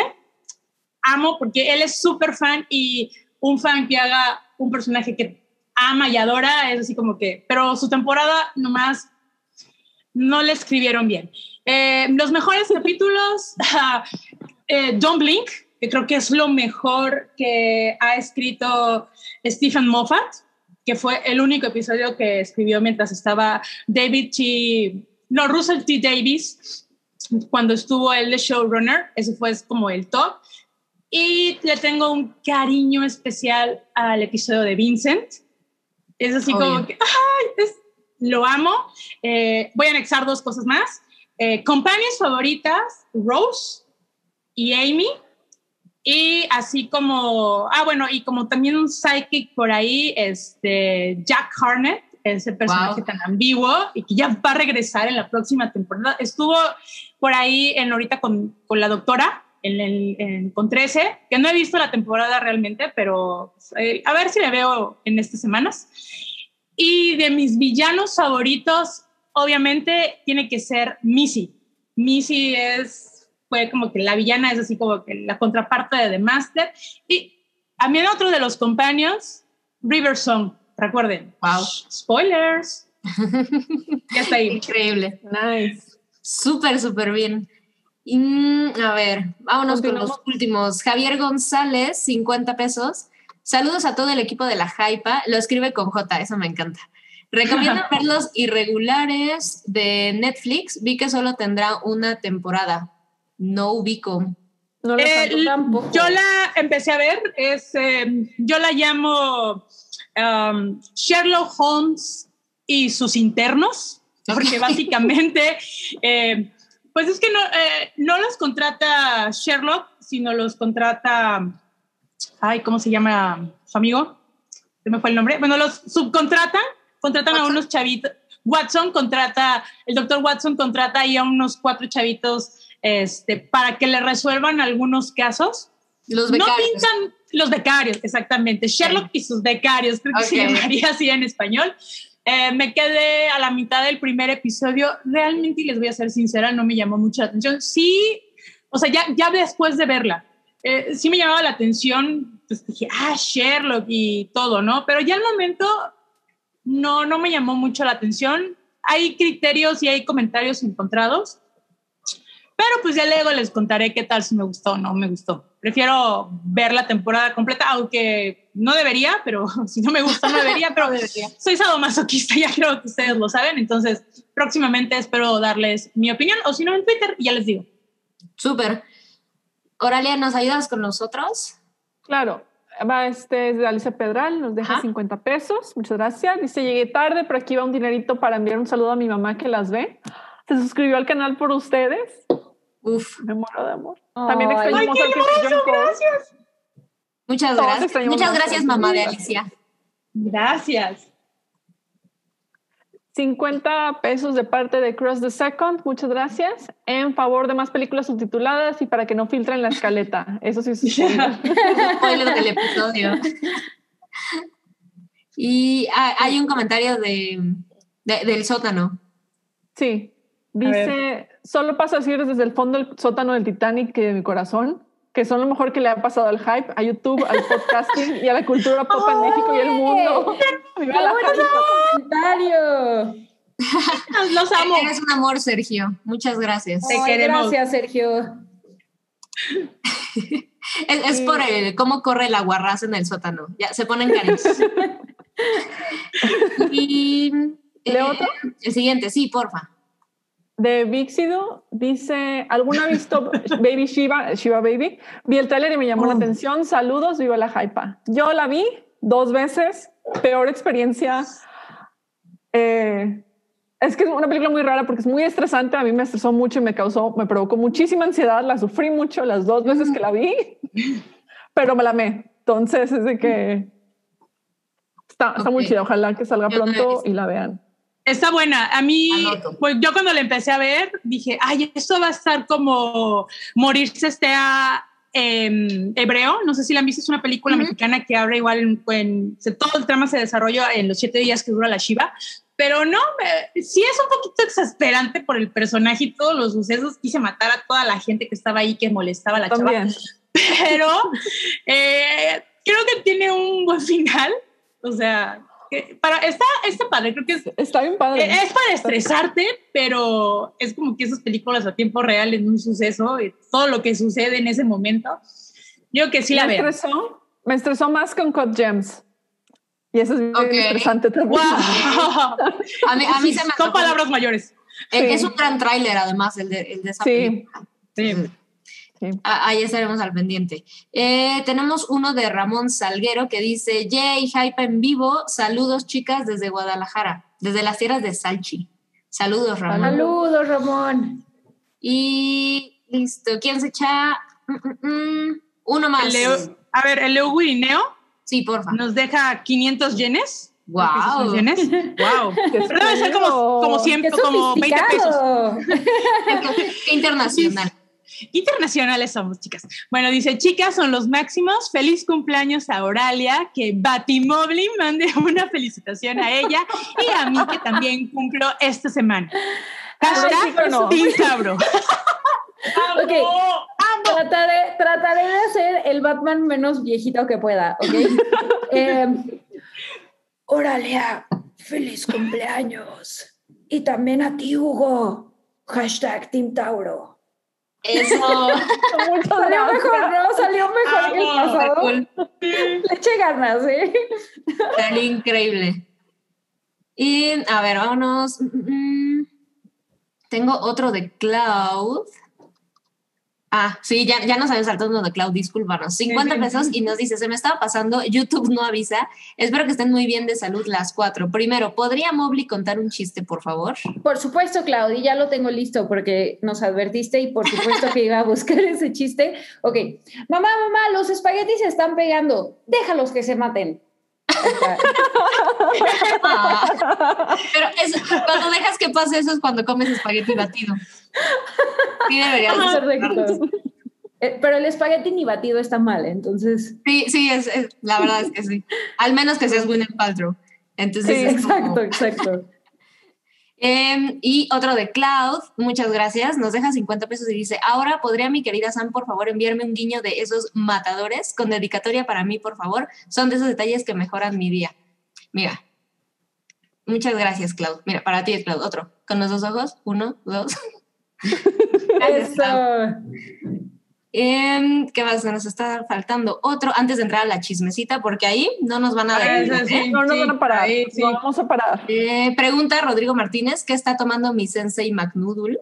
Estamos tomando bien, como decía Titus Andromos, Pinot.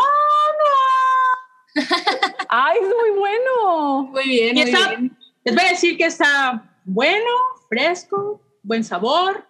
Y para la hora y 20, hora y media que lleva el programa, todavía no estoy ebria. Entonces, eso ya es ganancia. Ahí, ahí vamos. A huevo.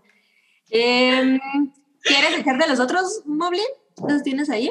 Eh, sí, dame un segundo. Eh, ok, Uno. Le fam framboise. Le framboise. ¿Framboise? Ay, le Sí, framboise. sí. Ok, framboise. manda La, 10 la frambuesita. La frambuesita, espero lo haya pronunciado bien, lo siento. Este, 10 dólares canadienses, muchas gracias, frambuesita. Hola, chicas, les mando unos pesitos canadienses con mucho cariño. Nosotros a ti también. A razón del Día Mundial del Lupus, pueden mandar saludos a mi esposa Karen y a todas las mujeres que luchan contra esta enfermedad. Por supuesto que sí, Claro de sí. verdad, eh, todo nuestro amor, cariño, respeto y mucha fuerza para todas ustedes. Sí, es- están cañonas, ¿eh? La verdad es que Sí. sí, Sí. está cañón. Mis respetos. Un besote. Y Fuerza. el último. Zafira, Zafira manda 49 pesos mexicanos. Eh, Noodle, ¿qué te pareció Find Me? Viva la hype, las TQM. Nosotros a ti, Zafira. TTQM. Ok, rápidamente. No pude dejar de pensar en la canción de La gata bajo la lluvia de... No, es que ya ven ese es el meme que salió de al fin- del final de Call Me By Your Name, que ponen esa canción de Rocío Dúrcal. Bueno, me, gus- me gustó, sí, eh, pero realmente si se quieren enterar del chisme de Helio y Oliver, es casi a los últimos 40 páginas del libro, pero vale mucho la pena la exploración que ahora toman, porque también forma parte el papá eh, de Helio, que es Sam, y ya se ven que en, la película tuvo un, pues un diálogo bastante importante y creo que un más recordado eh, de esta película de Guadardino. Entonces lo retoman en, ahora en el libro, está como en tres partes porque es la historia de Sam, una anécdota de Sam, la anécdota de Helio, la anécdota de Oliver y ya casi al final pues ya sabrán el desenlace de qué sucedió con Helio y Oliver. Pero está, a mí me gustó, no esperaba mucho de la, del libro, pero creo que cumplió las expectativas y como yo estaba en un momento bastante emo, me sirvió mucho para salir de eso. No, eso está muy cool. Sí, sí. Excelente. Pues ahora sí, miren. Chismecita. las manos como Patricio. Y ahí vamos. Vamos a sacar los chales, chalecitos, La tacita. y vámonos a la Viene. cita. Ya, las últimas tres horas de programa y nos vamos. Este- Sorry, señor productor. a mí, la verdad es que este, este chismecito con el que vamos a empezar so- son de las primeras, bueno, no hay muchos temas, pero me cuesta trabajo el...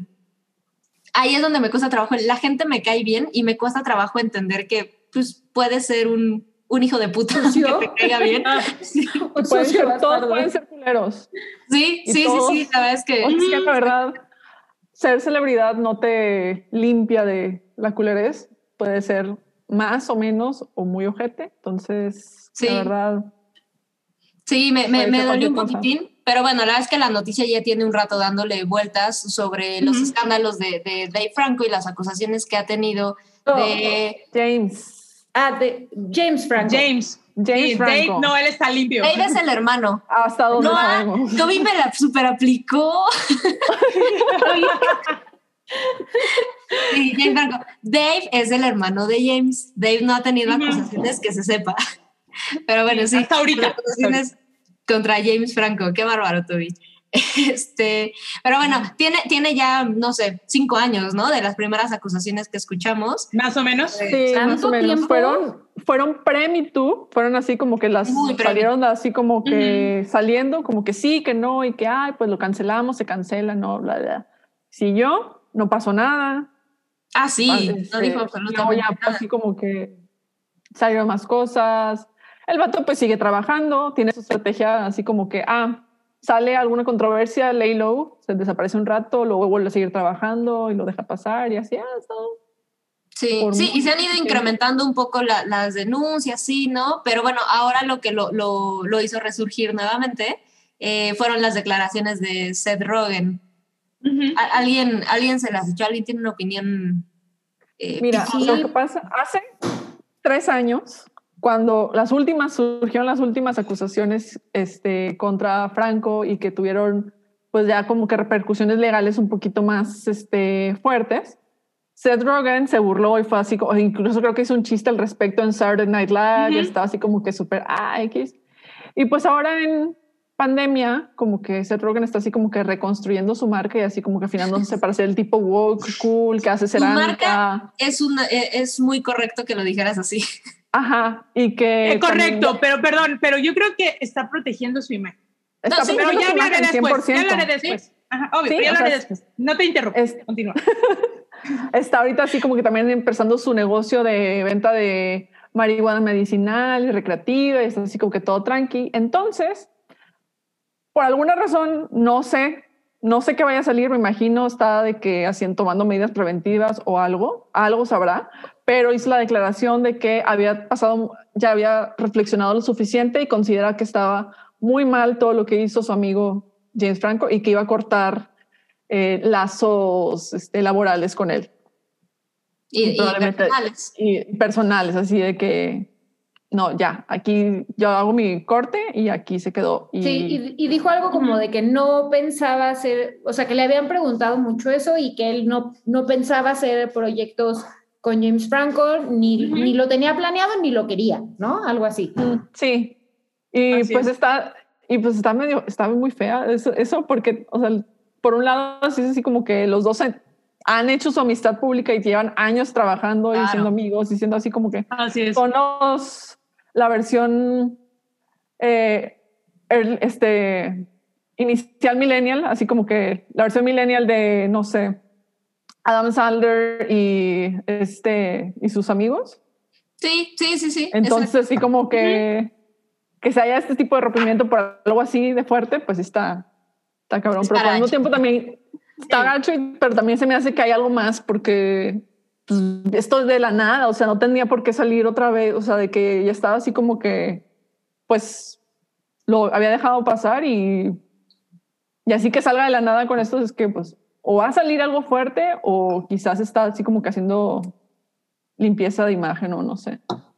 Sí, sí. No, yo digo que es limpieza de imagen, porque acuérdense que también hace poco hubo unos comentarios eh, de una comediante, una actriz comediante que eh, expuso tanto a Jane Franco como a este chavo, a Seth Rogen, a Charlene G, eh, cuando ellas estuvieron filmando Disaster. eh, una disaster Ah, artist, sí. de que ella dijo, ¿sabes qué? Esta cosa no me gusta, eh, yo me quiero salir y la disuadieron. Entonces, eh, no, sí fue fuerte en Estados Unidos, pero creo que no bajó tanto eh, a nivel mundial eh, esta noticia. Entonces, yo creo que en esta parte Seth Rogen se está protegiendo, obvio. Eh, él ahorita se está, como lo han mencionando, se está creando un nombre, está con sus negocios del marihuana. Aparte, tiene unos, sus producciones eh, como Invincible, como The Boys, eh, pues han pegado bastante fuerte. Está limpiando como por cierta parte este, su imagen, pero yo digo, y eso es muy personal. aquí en las buenas y en las malas, sobre todo en las malas, ves quiénes son tus cuates, realmente tus cuates. Y aquí estamos viendo de que realmente eh, Seth no era muy amigo de James Franco. Por muy aparte de que todas las cosas que está pasando James Franco, creo que si tu amigo le está cagando, le dices, güey, le estás cagando y cabrón, pero voy a estar Ajá. ahí apoyándote y para, para decirte tus cosas y lo que no tienes que hacer, pero no voy a soltar tu mano y voy a estar ahí para ti de cualquier forma. Y aquí lo estamos viendo. Digo, también aquí en, en México hemos visto algunos otros, que otros casos igualitos en donde se están deslindando súper cabrón para limpiar su imagen. Esto no es, para mí no se me hace novedad y se me hace una, perdón que lo diga, es muy mi punto de vista, es una culera. No fueron amigos, realmente se veían como amigos, o sea, como compañeros de trabajo, Como colaboradores socios, sí. como unos socios que por un rato se la pasaron bien, acá ganaron dinero, ganaron fama, pero cuando ya empezó esta cultura de la cancelación, dijeron, ¿sabes qué? Yo me deslindo. Ahí, ahí tú ves cómo las haces. Bye. O sea, Y yo mira, digo que ahí no, a no mí- eran amigos. Yo, yo desde que vi como las primeras eh, acusaciones y las declaraciones, porque obviamente cuando surgieron las primeras acusaciones se fueron a preguntarle a Seth Rogen luego, luego. Bueno, y a su círculo, porque no es nada más sabido que son amigos, sino trabajan mucho o trabajan mucho juntos.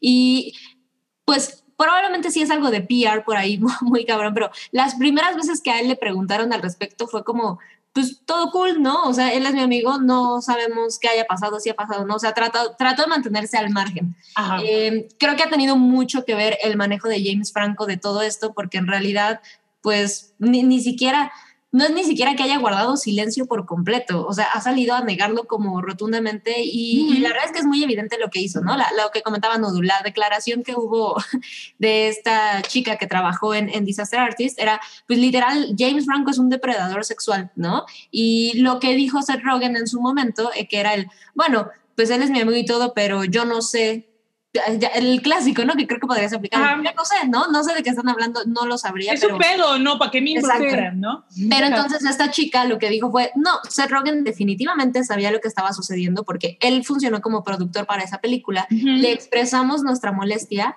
y él como que nos convenció de, bueno, bueno, van a tener un papel más grande, eh, no se desesperen, todo cool, ¿no? Lo vamos a trabajar. Entonces creo que eso lo puso muy en el ojo público, va a decir, oye, tú dijiste esto y pues han salido cada vez más, más y más acusaciones, ¿no? Es como el ahora respalda el, que tú dijiste que no sabías nada. Y lo último que dijo Seth Rogen fue, a ver, yo en su momento dije que pues sí, por supuesto que estoy en contra del abuso y el acoso y cualquier cosa de ese tipo, yo no lo practicaría, él es mi amigo, pero no porque sea mi amigo aceptaría eso. Y la verdad es que en su momento dije, bueno, no es que vaya a dejar de trabajar con él ni, ni lo va a cancelar como persona. Y en esta última entrevista dice, pero la realidad es que del 2018 para acá no hemos vuelto a trabajar y nuestra relación personal es mm, así, ¿no? Ha cambiado, o sea, Sí. dijo que se ha modificado incluso, de que ya no saben Sí. ni cómo tratarse de amigos. Pero pues creo que es lo mínimo que podrías hacer, o sea, ¿Qué, ¿Qué qué más? tema tan complicado? Porque creo que Seth Rogen está en una posición eh, ahorita que difícilmente lo que haga, eh, o sea, pu- puede salir redimido, ¿no? O sea, de, de James Franco ni se diga, pues digo, hay que esperar a que, a que este, termine sus demandas. Bueno, que creo que ya, ya en dos este, alcanzaron como negociación, ¿no? Pero... Sí, acuerdos por fuera. Sí, pero, pero qué difícil, qué, qué difícil. eh, y como dicen, yo, yo la verdad es que la primera vez que, que leí esta noticia no me pareció este, eh, como que podría ser que tuviera un proyecto en puerta, más bien lo vi como que, eh, pues no sé, o sea, quizás sí, el, o sea, ya lo vio inminente, ¿no? Ya vio inminente que, que, o sea, sí veo un escenario en donde él al principio hubiera dicho, nah, no estoy seguro y luego, o sea, ya, no hay forma, ¿no? De, eh, sí, sí veo un escenario que haya sido posible. eh, qué fuerte, qué fuerte, pero bueno, pues qué bueno que se hable si, si, si él llegó como a este momento en el que este, tuvo este eh, momento de, de- iluminación. Sí, justo de iluminación, pues bien por él, pero, pero no, no lo había, no había conectado los puntos con lo que decía Auralia, ¿no? De que probablemente tenga algo en puerta y quiere preparar el terreno para que no lo relacionen con los escándalos de James Franco y la verdad es que hace sentido. Entonces, pues supongo el tiempo dirá. Sí, exacto, el tiempo. Pero dirá. ahorita, ahorita que están comentando de los proyectos, eh, Oralia compa- nos compartió un, un link eh, de una nota, pues acaba de sacar un libro. Entonces yo creo que por ahí va el asunto. También. Uy, ahí también hay Sí. chismecito. Estoy seguro. relacionando eso. O sea, Sí. acaba de sacar el libro, entonces quiere él así como que limpiar el terreno Claro. para que la crítica sea enfocada en el libro y no en las relaciones vinculadas con Dave Franco. Sí. No, pero Sí, su libro James también Franco. es como una especie de tell-all, porque también habla cosas sobre otros actores Sí. y los expone. Lo voy a tener como que, comprar porque esa, ese previo Es que nos chisme, o sea- enseñaste, ese chisme está... uh, La verdad no. es que eso sí se me hace muy mal. O sea, como el, como el capitalizar ese tipo de cosas para vender libros, híjole, sí, sí, esto, estos libros de, ¿cómo se dice? Como de escándalo y de... y Escándalo. de- ajá, o sea, me, me parece... eh, lo más bajo. diría lo más bajo, o sea, puedo pensar muchas cosas más bajas, pero sí diría que, que está gacho, ¿no? Y que cierra puertas, ¿no? Pues, Ujú. Yo creo que en el negocio del Hollywood, yo creo que. Pues no mira, sé. le podría cerrar puertas a alguien que tenga menos nombre. Por ejemplo, es o alguien que no tenga tantos, pero pues Seth Rogen está ahorita en un, no, en un punto artístico y comercial. Ah, en bastante donde consolidado. Muy consolidado, puede darse el lujo de poder decir ese tipo de cosas. Por ejemplo, también está el libro de Sharon Stone, que es como su autobiografía. Y eso, pues ella lo saca y ya está empezando a sacar, y saca en ese, en esa, en ese libro un montón de mugrero, pero que pues lo, lo- está cómodo para sacarlo ahorita porque pues lleva rato retirada, no, la, no, esté, no esté trabajando, está así como que, bueno, puede darse el, el lujo de decir, ah, bueno, ya voy a contar mi lado de la historia para un montón de cosas de esta manera. Sí, sí, puede ser. Mira, aquí Mm, Bishidu sí. nos pone un, un comentario interesante que dice, ¿no creen que se trate más de romper el pacto patriarcal? Digo, se trata de no encubrir a otros, ¿no? Pues la realidad es que sí, o sea, si, si es Pues sí. completamente honesto, definitivamente Sí. podemos reconocer que, y que si es fal- eso, qué bueno. O sea, Claro. Sí, sí, la verdad yo, yo no había conectado los puntos, pero, pero quizá también es que estoy sesgada por el arquetipo que, que tengo. Es que quién sabe, la, la verdad es que no los conocemos, no sabemos Exacto. cómo son en sus Es echar una corazones. moneda al aire, realmente. O Podría sea, ser no sabemos realmente cuál fue la, la intención. Puede ser para romper el pacto patriarcal o puede ser para limpiar su nombre. Sí, al final lo que vemos Ah, pues, es lo que leemos y ya. Así es. Sí. Pero mira, Pero bueno, antes de pasar al otro tema, quiero leer eh, el comentario de Le Framboise que dice, la frambuesita también rifa. Gracias, chicas. Me gustó mucho el saludo a mi esposa. Qué gusto. Qué Qué bueno. Increíble. Y vámonos, eh, ahora sí viene, uy, este, esta chismecita es completamente oralia. Ya, ya vamos en... Sí. ya vamos a, a, a Oralia. los En el mismo tren. Oralia.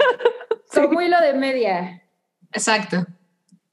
Pues miren, resulta, pues mi- ya les habíamos comentado al- ah, más antes de, durante esta conversación, que pues Movie es un servicio de streaming. Surgió en Inglaterra, este, un este, tipo fue de que, ah, sabes que voy a armar mi propio este, servicio de streaming, voy a conseguir derechos y voy a compartir películas que no se ven en otros lados. Fue creciendo poquito a poquito. Este, yo hice cuenta por ahí de, habré hecho cuenta 2016, 17, 18, la verdad no me acuerdo muy bien. Y, este, y luego después ab- tienen oficinas en Londres, armaron oficinas en Nueva York. Y el año pasado, probablemente fue el año pasado, o finales de 2019, a- armaron oficina aquí en Ciudad de México, bueno, en Ciudad de México, allá, perdón, para poder este, enfocarse más en el mercado latinoamericano. Y a consecuencia de, pues me imagino les ha ido súper bien con América Latina, este, porque abrieron un, sí, van a, tienen planeado armar un cine en Ciudad de México, o sea, un espacio físico para que sea para proyectar películas. En Inglaterra ya tienen, por ejemplo, contemplado de que ok, rentan salas de cine y para, o, y para mostrar películas o así, de que tienen así ciertos planes con las exhibidoras de allá, pero es la primera sala de cine a nombre, que es de Movie 100% y que va a estar disponible para Ciudad de México. Está muy cool. A mí me parece, a mí me parece muy cagado el contraste de Ciudad de México es la, el primer, la primera ubicación donde vamos a tener uno de estos cines, pero también es la ubicación donde en Netflix siempre está en el top 10 eh, Betty la Fea. Ah, o sea, siempre tenemos las, las películas de Adam Sandler así rankeando en primer lugar. Pero bueno, so- somos un país de contrastes. De contrastes. pero demasiados. Sí. Esta sala va a estar, creo que por en la colonia de doctores, según ya Ajá, eh, en la, co- te, te digo, la calle es eh, Doctor Erazo. Se ubican, o sea, no sé entre qué calles, ¿eh? pero ajá, Para que- casi para rayando con la ir. Roma, ¿no? Sí. Sí. Y cerca de, creo que estaciones de metro y de metrobús, entonces también va a ser muy accesible llegar y poder entrar. Este va, tiene, no me acuerdo el nombre del diseñador, del arquitecto o arquitecto que va a hacer el espacio. Eh, la firma de la arquitectónica es Armature Global y Milán. Así se llama la firma arquitectónica. Súper bien. Y pues, si les va súper bien, pues capaz si expanden la, este, las salas a otras partes del país o a otras partes del mundo. Esto va, prácticamente pues, va a ser un experimento. Mi única queja es que es en Ciudad de México y pues estoy con toda la onda de que hay que descentralizar la cultura, hay que pasarnos también a otras ciudades, a otros lugares. Pero pues como inicio es, habla bastante bien de... Y da esperanza, ¿no? De que vamos a, Sí. a volver a hacer actividades de este tipo algún Sí. día, ¿no? Así, día. o sea, Está y increíble. van a empezar con cuatro salas, entonces Sí. da la esperanza de que abran otros en otros, en otros lugares. Pues puede ver un cine movie en tu ciudad. Tal vez en Ojalá. Chetumal, como decían por ahí, entonces tengo la esperanza.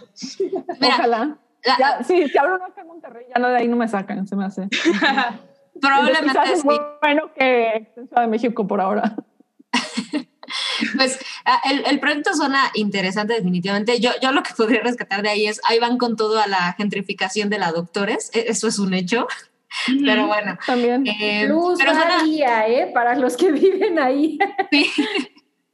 Pero suena interesante. Eh, no, no sé si alguno de ustedes vio como los detalles, pero la idea es, va a tener cuatro pantallas y se supone Ujú. que la entrada, las imágenes que estamos viendo ahorita, eh, a, a pie de calle, bueno, la entrada, esa pared va a ser una pantalla, la pared de atrás va a ser también una pantalla y va a tener otras dos pantallas a los lados que eh, no necesariamente es donde se van a proyectar películas, pero la idea es que puedan mostrar otro tipo de experiencias de video y otras dinámicas en las que a lo mejor sí va a ser una cuestión de o 360 o mil, mil otras opciones y dinámicas que podemos tener en, en cuanto a audiovisuales. Entonces, al menos creo que lo, lo, lo, que está interesante más allá de la propuesta de Movie y de su, pues de su catálogo es que eh, en realidad no tenemos una, una cosa así en, en, México, más allá de, o sea, cosas como la Cineteca o Cine Tonalá, no es, o sea, esto va, busca ir un poquito más allá. Más allá. Al, al exponer otro tipo de experiencias eh, videosensoriales, les llaman ellos. Porque uh -huh. incluso, perdón, Mobli, sí, sí, sí. No, no, dile, dile. No, que incluso, o sea, yo leí la nota directo en, en, la página de Movie y la verdad es que hasta la redacción de la nota de, de eso es, es muy mamona. es, es, muy turca. Arte, eh, cómo nos están presentando el, el proyecto. Pero mira, si van a experimentar con el cine y la experiencia del cine, prefiero que sea con esto al 4D. O sea, yo agradezco Ajá, de verdad que el cine 4D ya no esté en el radar porque era de verdad terrible y súper incómodo y te distraía todo el tiempo. Entonces, pues hay que ver, a ver qué sale. Eh, y bueno, pues ahí tendremos que ir a, a comprar nuestros boletos o a ver. A ahí ver. les es una excusa perfecta para ir a la Ciudad de México. Exacto. También. Exacto. Y ahora sí se viene el chismecito. La chismecita. Que nos han estado preguntando y, y spoilereando sí. desde que empezó el episodio. Híjole, aquí viene otro tema que para mí tiene mucho que ver con la hipocresía de la industria, pero bueno. Eh, Ay, no. Claro, claro. Todo lo que ha sucedido con los Golden Globes, que de pienso como de este año para acá, casi casi cada semana tenemos una nota escandalosa, ¿no? De lo que está sucediendo con todo esto. Yo siento que es el efecto de la pandemia de que ya está sacando todos los trapitos al sol. Sí, sí. Dale absolutamente. todos los que tengan que salir. Sí, no, y va a salir, todavía falta, ¿eh? Y lo que falta, pero este creo que es como que un punto máximo de la industria. O bueno, a lo mejor y todavía no, pero es algo importante dentro de la industria. Pues sí, Justo estuvimos el- en... Tú, el- tú, el- dale, dale. El fin Dale, de dale. semana hablaba con una amiga de, eh, pues, to- todos los movimientos que estamos viendo ahorita, eh, como li- liberales, por así decirlo, eh, y lo polémicos que podían llegar a ser, como lo que decían, ¿no? De que pues quizás se presta para eh, que se les califique de hipócritas, que X, Y, Z, ¿no? O, o- o incluso ya como hasta del cancel culture, ¿no? Que es Claro. muy complicado y que también tiene, tiene un debate, eh, pues que seguramente vale la pena tener, ¿no? O sea, que se tiene que hablar y se tiene que discutir y ver como en dónde está la línea, que sí, que no, etc., que son cosas pues relativamente nuevas para nosotros. Pero ella dijo algo que me pareció muy interesante, que es que sea como sea, el cambio difícilmente viene del centro, siempre viene como de los extremos. Entonces, Sí.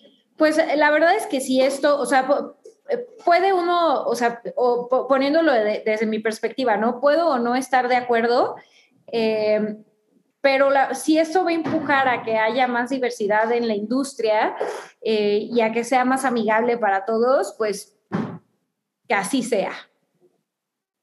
Pues sí, Pues, sí, sí. que así sea. Pero absolutamente. Para dar un poquito de, de contexto, el, el chisme que ha ido creciendo últimamente es, bueno, de- desde principios de este año, por ahí hubo el escándalo Desde de... antes. eh, Entonces, no, bueno, rato. arrastrando de mucho más, pero, pero las cartas que emitió, em, ay, no recuerdo cómo se llama esta asociación, eh, It's About Time, Time, Time's Up, Time's up. Time's Up.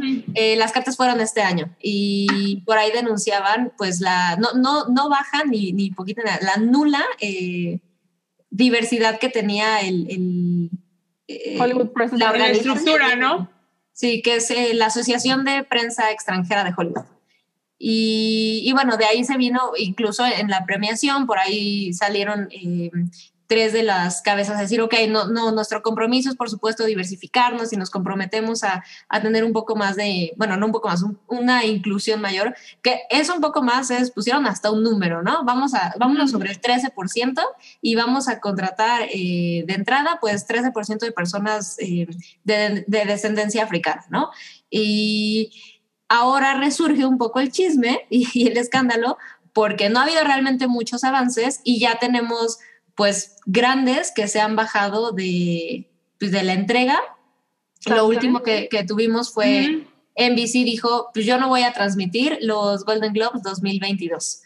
También Está a ver, cañón. se ha criticado muchísimo y de lo cual muy poquita gente está hablando también, es que la asociación que tomó todas las votantes y todas las personas miembros de la Hollywood Press, Hollywood Foreign Press Association era que cometían muchos actos de, corrup- de corrupción, aceptaban sí. sobornos, aceptaban fiestas, drogas, alcohol, todo lo que fuera posible para que se la- los premios se fueran de una de cierta manera y se premiaran y fuera más un ejercicio más que premiar al, al buen cine, al mejor cine, que también sabemos, Sí, eso, eso no, porque es, es más un ejercicio de marketing que de premiar las cosas Exacto. bien, Sí. pero pues eso también tiene mucho que ver con lo que está haciendo entre eso y las llamadas a que no incluyen, tienen cero diversidad en sus miembros. Eh, pues sí está pegando fuerte, ya salió Scarlett Johansson a decir, sabes qué, esto está mal y también hay este, casos de en fiestas que hay acoso y hay abuso. Ya salió Tom Cruise a devolver sus premios. Sí. Ujú. Que y- Tom Cruise también es una NBC figura ya dijo que no lo va a transmitir, no va a transmitir los, eh, los premios, premios. entonces De la próxima, próximo año por lo menos. esa- y Netflix, creo que Amazon también ya se salieron de, de la asociación, entonces sí se viene, viene grande, ¿no? Para ellos. Y tiene Sí, que haber realmente un cambio radical o, porque sí lo planteaban, como decía Sam, progresivo, pero realmente ya lleva años esto, ¿no? Eso, ya, ese, escándalo de Emily in Paris, Sí, que, que justo. hasta la guionista le escribió a la de a esta Micaela de, de I May Destroy You y le dijo, no entiendo por qué no estabas nominada, tu historia me cambió la vida. Y, o sea, de verdad, eh, como que cae hasta en, en lo, en lo absurdo, ¿no? Uno, uno no pensaría Sí, ese que ¿cómo, cómo puede ser que, me- que, que I May Destroy You de Micaela Cohen, que es una joya de la televisión, no estuviera nominada? Mientras que Emily in Paris, perdón, pero es un bodrio. Yo no Sí, la sí, vi, Y la pusieron, Yo tampoco. pero, Yo sí la pero vi, sí he pero- escuchado que, pero No, no, no, no, no, no, no, no la vean, chavos, nomás. no. Ya viene la segunda, pero no, no la vean. Nudul, ¿qué prefieres? Ah, no es cierto. Es, es- ahor- ahorita venimos a la sección ¿Qué prefieres? Y nos va a matar nuestro, nuestro querido Sí, productor. totalmente. Ah, Besos, Luis. pues, la verdad es que sí, creo que entre todos esos escándalos, pero justo ahorita que tocaban la nota de, de lo de Emily in Paris, de ahí viene que yo no creo que esté mal lo que esté sucediendo, como, como decía Mobley, bueno, citando a, tu amiga, eh, eh, definitivamente es, ok, lo- los cambios tienen que venir de otros lados, ¿no? Y, y a lo mejor eso incluye el generar presión, pues, al centro, ¿no? ¿Y cómo generas presión? Pues haciendo ruido y demás. Pero a mí me cuesta mucho trabajo cuando alguien como Tom Cruise sale hoy en día, ¿no? A, a- a devolver sus, sus premios o, o que justo, te digo, por eso me, me llama la atención la nota de, de Emily Paris, porque Netflix salió, ¿no? Decir, bueno, nosotros también nos vamos a bajar de este.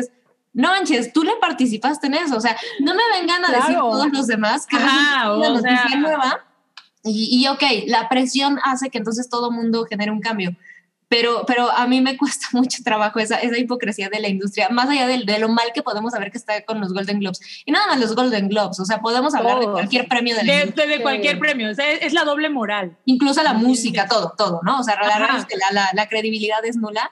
Pero, pero esta, esta cuestión como de enaltecerse, eh, estudios como Warner, que también ya dijeron, ok, hasta aquí nosotros, hasta que no hagas un cambio, ok, se le agradece, no, no más bien no se agradecer, ¿sabes? Es, es obvio Es que es lo que, van a hacer, es PR, pero, pero ¿por qué te esperaste hasta ahorita? Porque ahorita ya explotó la conversación. Y sí, el cambio va a venir pues de la presión social y de los Y comentarios. de lo de afuera. Y Pero así, aplaudirles a, a estas figuras, a estos estudios y que hagan esto es como, no, yo creo que ahí lo estamos haciendo un poco mal.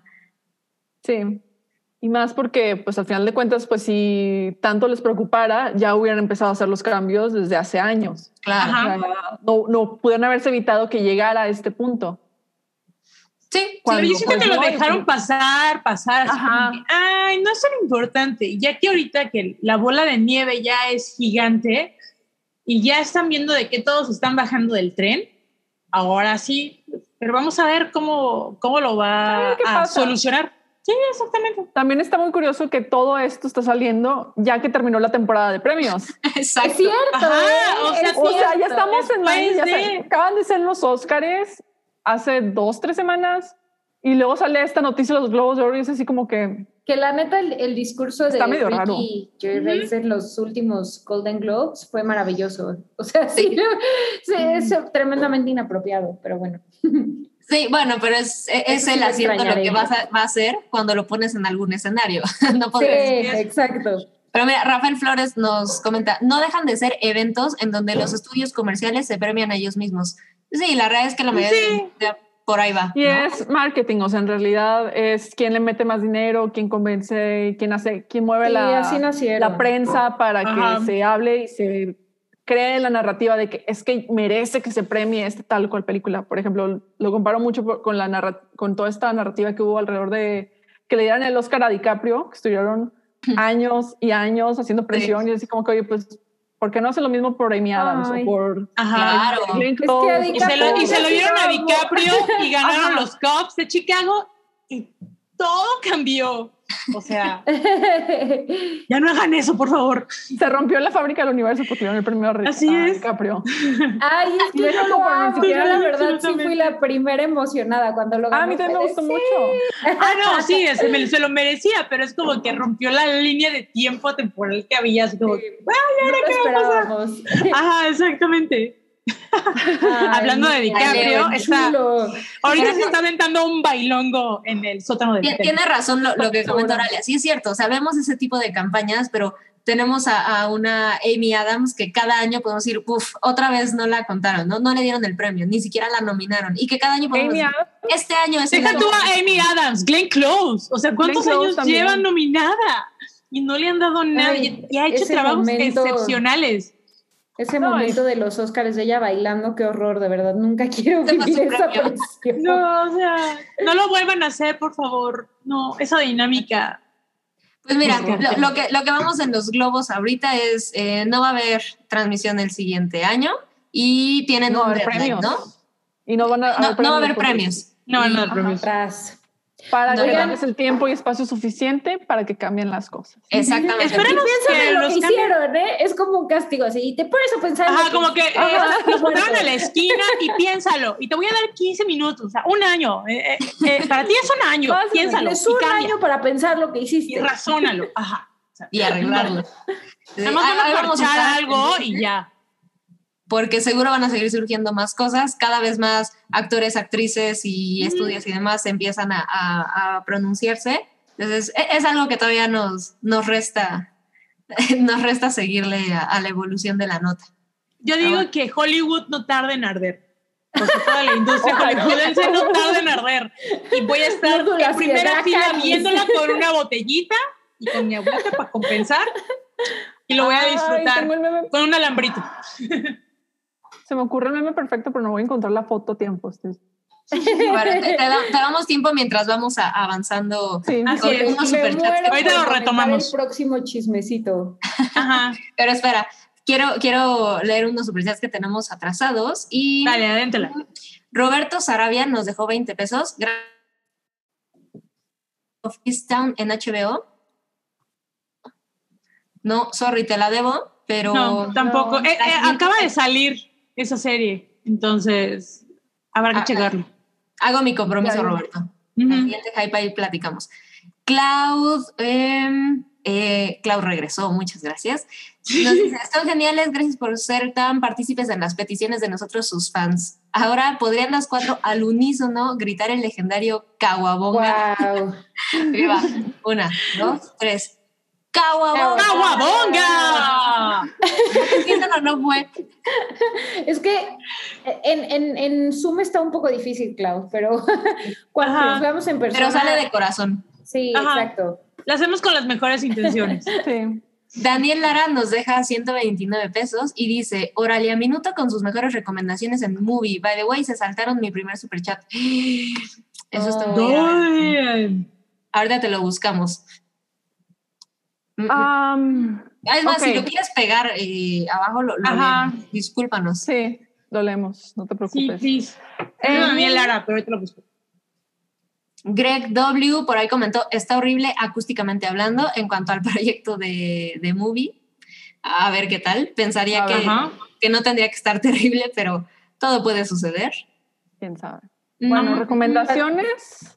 Está el ciclo de Wong Kar Wai. Todas son muy, muy cabronas y muy buenas. Este, desde In the Mood for Love, Fallen Angels, eh, Happy Together, eh, 2046. Está, hay una película, un documental turco muy bueno llamado The Play, de Pelin Esmer. Está este, The King of Comedy de Martin Scorsese. Está Cleo de 5 a 7 de Áñez Barda. Está un ciclo de Marta Mésaros, una directora húngara con una perspectiva bastante única. Eh, ta- también el ciclo de las películas morales de Eric Romer. Eh, está Fish Tank y este, Cumbres Borrascosas de, de Andrea Arnold para que ve- Wow. véanlas para que sepan por qué todo, todas nos enojamos porque le quitaron el control creativo con Big Little Lies. ok. Sí, sí, de hecho. ¿Y qué más les puedo recomendar? Creo, creo que tiene un par de Chaplin ahí también. Y hay muchos documentales muy buenos también. Tienen el, el de La Cueva de los Maravillas de Werner Herzog. Esa es la imagen y meme que le quería de- dedicar a Noodle cuando viera Hollywood arder. Ah, sí, la voy a ver Sí. En primera fila, pero en un balcón bonito de Chateau Marmont. Así. Claro. Puro, este, puro, puro gusto refinado aquí, ¿eh? Muy bien. Sí, oigan, ya encontré el de Daniel Lara, el... Ah, súper. Sí, A ver, échale. pregunta para las cuatro. ¿Recuerdan cuál fue la primera película que vieron en el cine? Viva la Hypa. Y nos deja Uf. 129 pesitos. Muchas gracias, Gracias. Daniel. A ver, yo, yo tengo, la verdad es que no estoy segura de si fue la primera o no, pero, pero como pienso que el recuerdo más antiguo que tengo de, de estar en una sala de cine fue viendo La Bella y la Bestia, eh, Mm. que además recuerdo que íbamos así como de primos, nos llevaron de, ah, están de vacaciones, llevamos a los primos al cine, y, y me acuerdo que mi primo más grande, o sea, la verdad es que ni recuerdo bien la película, o sea, sí fue como de, ah, esto está muy padre, pero yo me distraje por completo porque mi primo, no sé cuántos años me llevaba, pero más grande que yo, estaba llorando. Entonces me volteé como de, ¿por qué lloras? ya, yo me rompí por completo. O sea, ahora mi primo se podría burlar de mí porque yo lloro con absolutamente todo. Es el recuerdo más antiguo que tengo de haber ido al cine, viendo La Bella y la Bestia con mis primos. Creo que yo el más, el más antiguo que tengo es de Tornado o Titanic, no sé cuál de los dos. Y estaba grande, debería tener memorias de antes, pero no las tengo. Lo siento, Daniel. Bueno, Tornado es un gran primer recuerdo de cine. Sí, Titanic también.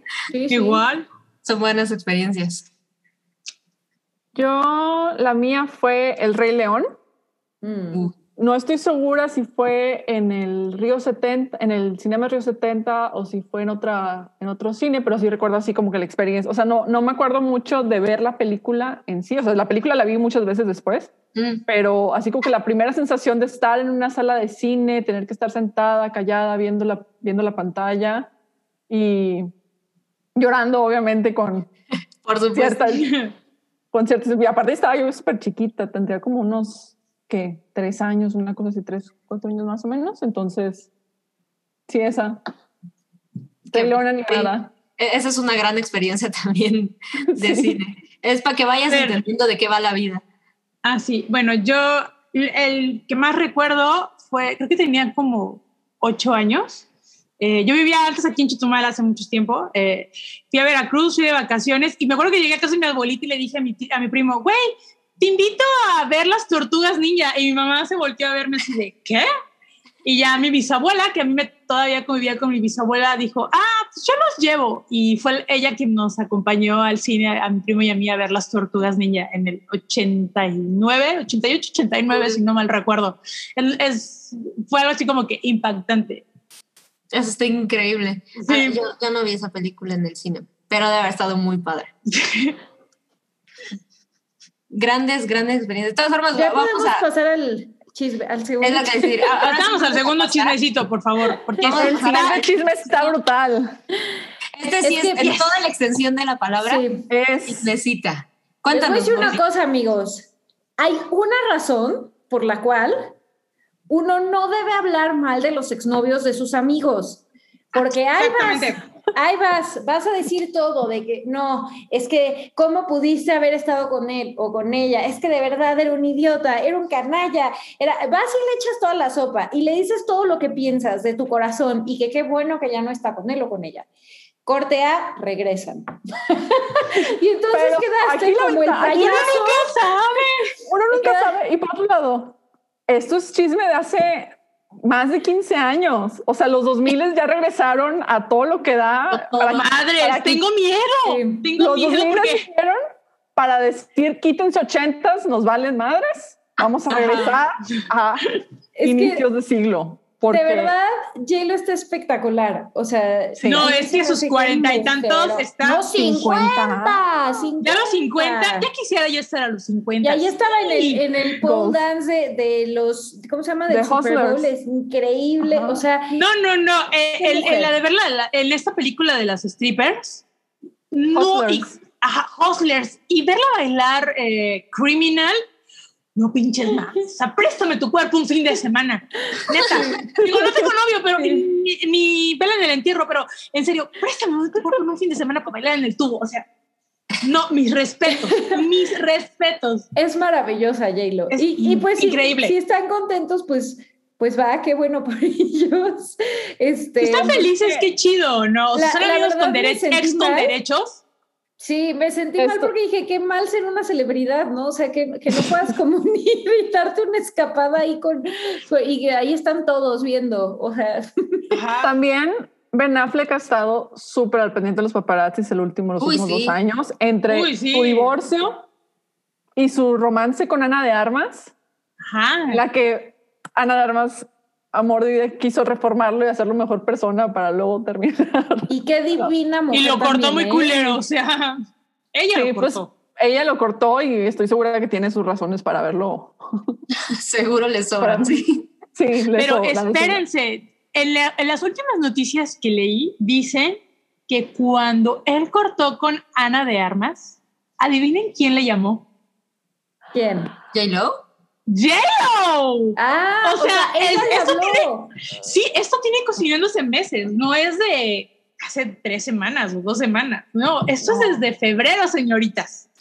Y Entonces, también ella se acaba de divorciar, ¿no? Se acaba no, es- acaba de, este, de cancelar su compromiso, porque de- le acababan de Ah. proponer matrimonio, creo que en diciembre, enero. No, llevaban, llevaban un año comprometidos Alex Rodríguez. Ajá, una cosa así. pandemia, no se casaron y a principios de año fue como de, bueno, no, no, no nada más no nos casamos, sino ya no nos vamos a casar y ya. No, pero creo que ella lo cachó en una infidelidad o algo, ya saben, cosas típicas de los hombres. Este, culeros. Este, pero sí dijo, pues. Ajá, o sea, pero ella regresó y dijo, pues, le mandó un mensajito así de, ¿qué me, ¿qué me manda el Uber o qué pedo? Entonces, pues desde ahí se está cocinando todo y se fueron a Montana a un terrenito, ya saben, una pequeña casita que tiene Ben Affleck ahí a pasar el fin de semana. Ya quisieron ya tener una casita así, aunque sea en Bacalar, ¿no? Este, y pues, Oye, no, pero es que casi te embacalar cabrón. suena, suena con madre, la verdad. Mira, estoy a 30 minutos sea- cuando gusten, aquí yo las llevo, las paseo, son bienvenidas, ya saben, chicas. Este, pero así está el, eh, eh, el asunto, o sea, no es algo reciente, sino que ya tiene meses cocinándose y que dicen que hay una química increíble entre ellos. Que se, Pues sí, que, que no que se reencontraron. en el momento adecuado de sus Ajá, vidas. o sea, Y hace ahorita 17 ya años no fue lo ideal, fue ahorita en el 2021, ya saben, pandemia, borrón y cuenta nueva, todos nos reconstruimos, bueno, no todos, casi todos. Pues, Entonces, es pero pues qué bien Es- por ellos. Se ve que la Sí, está pasan bien, y qué padre. Tiene dinero, son guapos, tienen el tiempo de libre. Si se gustan y Jennifer quieren is regresar, pues es un pedo. O sea, Mira, no podemos opinar porque ¿cuántas veces hemos regresado con un ex? Bueno, a lo mejor no voy a hablar, pero ahí se los dejo. pero, pero sí es cierto, ya pusieron ahí en los comentarios, porque también eh, en la semana hubo, hubo chismecita que andaba en Tinder, ¿no? No, Ah, sí. También, No, bueno, en, en un, en un programa tipo de Tinder y de que le dio así como que hubo un match con una chava y la chava dijo, ay, el Este Tinder de pendejo, los perdón. famosos. dijo, esto No, pendejo es- no es Ben es- Affleck. Y, lo- y pues lo rechazó y luego Ben Affleck le mandó un video así de, ay, ¿por qué me rechazaste? Y la chava inmediatamente, ya sabes, mandan video en, en este... Eso está súper creepy. O sea, manda su video es- y dijo, ay, adivinen a quién rechacé y me mandó un video. Y yo así como que, ah, Híjole. X. a ver, se- según, según comentarios de allegados, porque Ajá. eh, eso nos resta con este tipo de chismes. De- ellos friends. tienen una química increíble ahora que están aquí. Unos han dicho, solo son amigos, ¿no? Pero otros es, no, no, no, tienen una super química y la verdad es que están retomando justo donde lo dejaron. J-Lo en su momento dijo, eh, romper con, con Ben ha sido como el, el mayor... eh, ¿Error? El, heartbreak, el, el mayor heartbreak que, que he tenido, aunque no me arrepiento de lo que vivimos, bla, bla, bla. Entonces, seguro vamos a escuchar más de, de Benifer en estos... Wow. en estos Mira, días. mientras que no hagan un Jiggly 2, parte 2, todo está Ay, bien. sí, por favor, ahórrenos Y la lo- película no, y no, váyanse directo al- al- a, la vacación. O sea, verdad, o sea, por favor. No hagan películas. Chicos, en serio, ámense, quiéranse, cojan en todos lados, duro contra el, contra el muro. Pero no hagan una película juntos. En serio. Esa es mi recomendación y, y mi Toby. consejo. Toby te va, te va a mutear, McNudul. Toby, ¿me muteas? Y ok, no voy a decir nada. También, igual y así como que, no sé cuál sea la audiencia de la hype, pero Benifer fue así como que el primer apodo a las celebridades que hubo. Sí, Y ah, sí, y Kevin dinámicas- Smith este, por las acuñó dinámicas ese que tenían, por las dinámicas que tenían, yo veo que Benifer walk, so, so Kimie could run. 100%.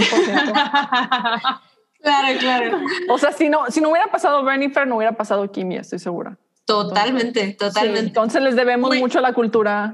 Sí. y no dudo que en unos 10 años, Kimje is gonna be a thing again. Wow. Vuelven estas eso, palabras. Sí. Nadie hable mal de los exes de sus amigos. Nadie hable mal. Ni de sus sabes. exes, porque nunca saben cuando el ex va a regresar y va a decir, ay, Eh, Sí, Perdón, la cagué, fui un pendejo. Sí, sí, sí, Disculpa. total. Total. Miren, pues justo ya para cerrar, tenemos otra de esas parejas eh, pi- picantes y ardientes haciéndole mención al hype.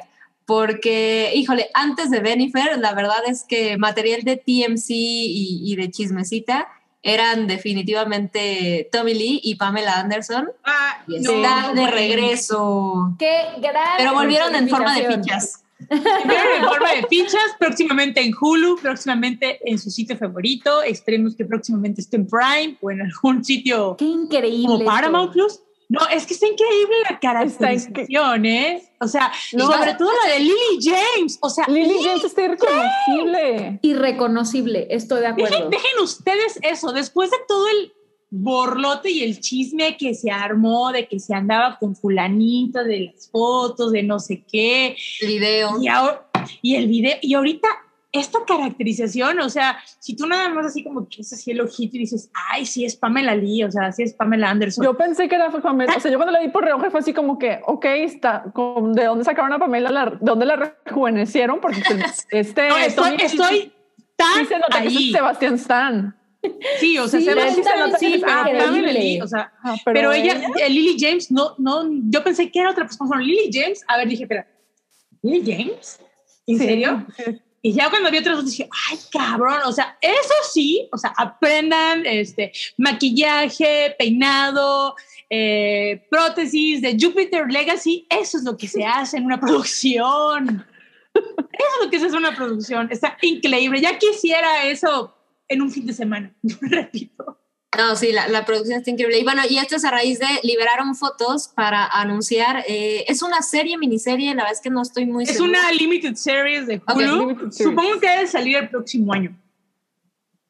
Ah, ahí Sí, es una serie. Pues ahí estamos, ¿eh? Pero sí, exacto. Si nos hemos estado echando Luis Miguel, no, por supuesto que voy a estar viendo. Obvio. Obviamente. Vamos a estar ahí.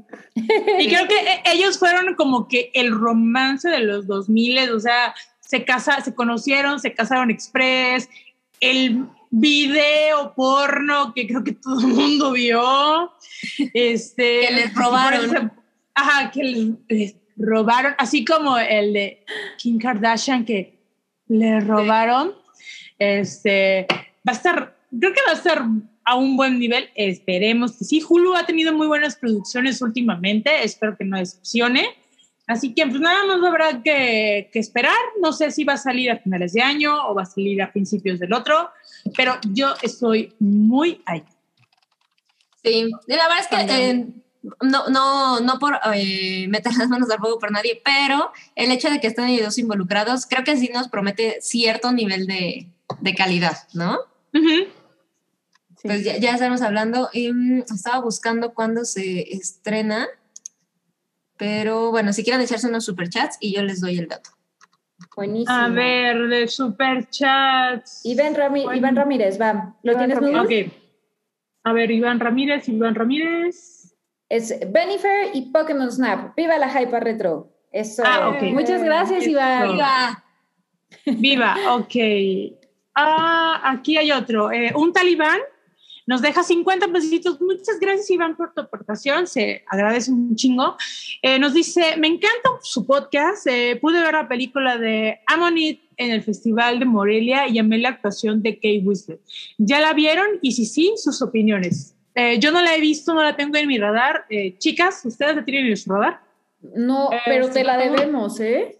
La tengo en el Otra, radar, otra anotada a nuestros pendientes. Otra notada, hay que investigar un poquito más sobre ella. Bueno, eh, tenemos otro que es de Santiago Herrera Terán, que nos deja 50 pesitos. Muchas gracias, Santiago. Eh, hashtag chisma, hashtag Benifer.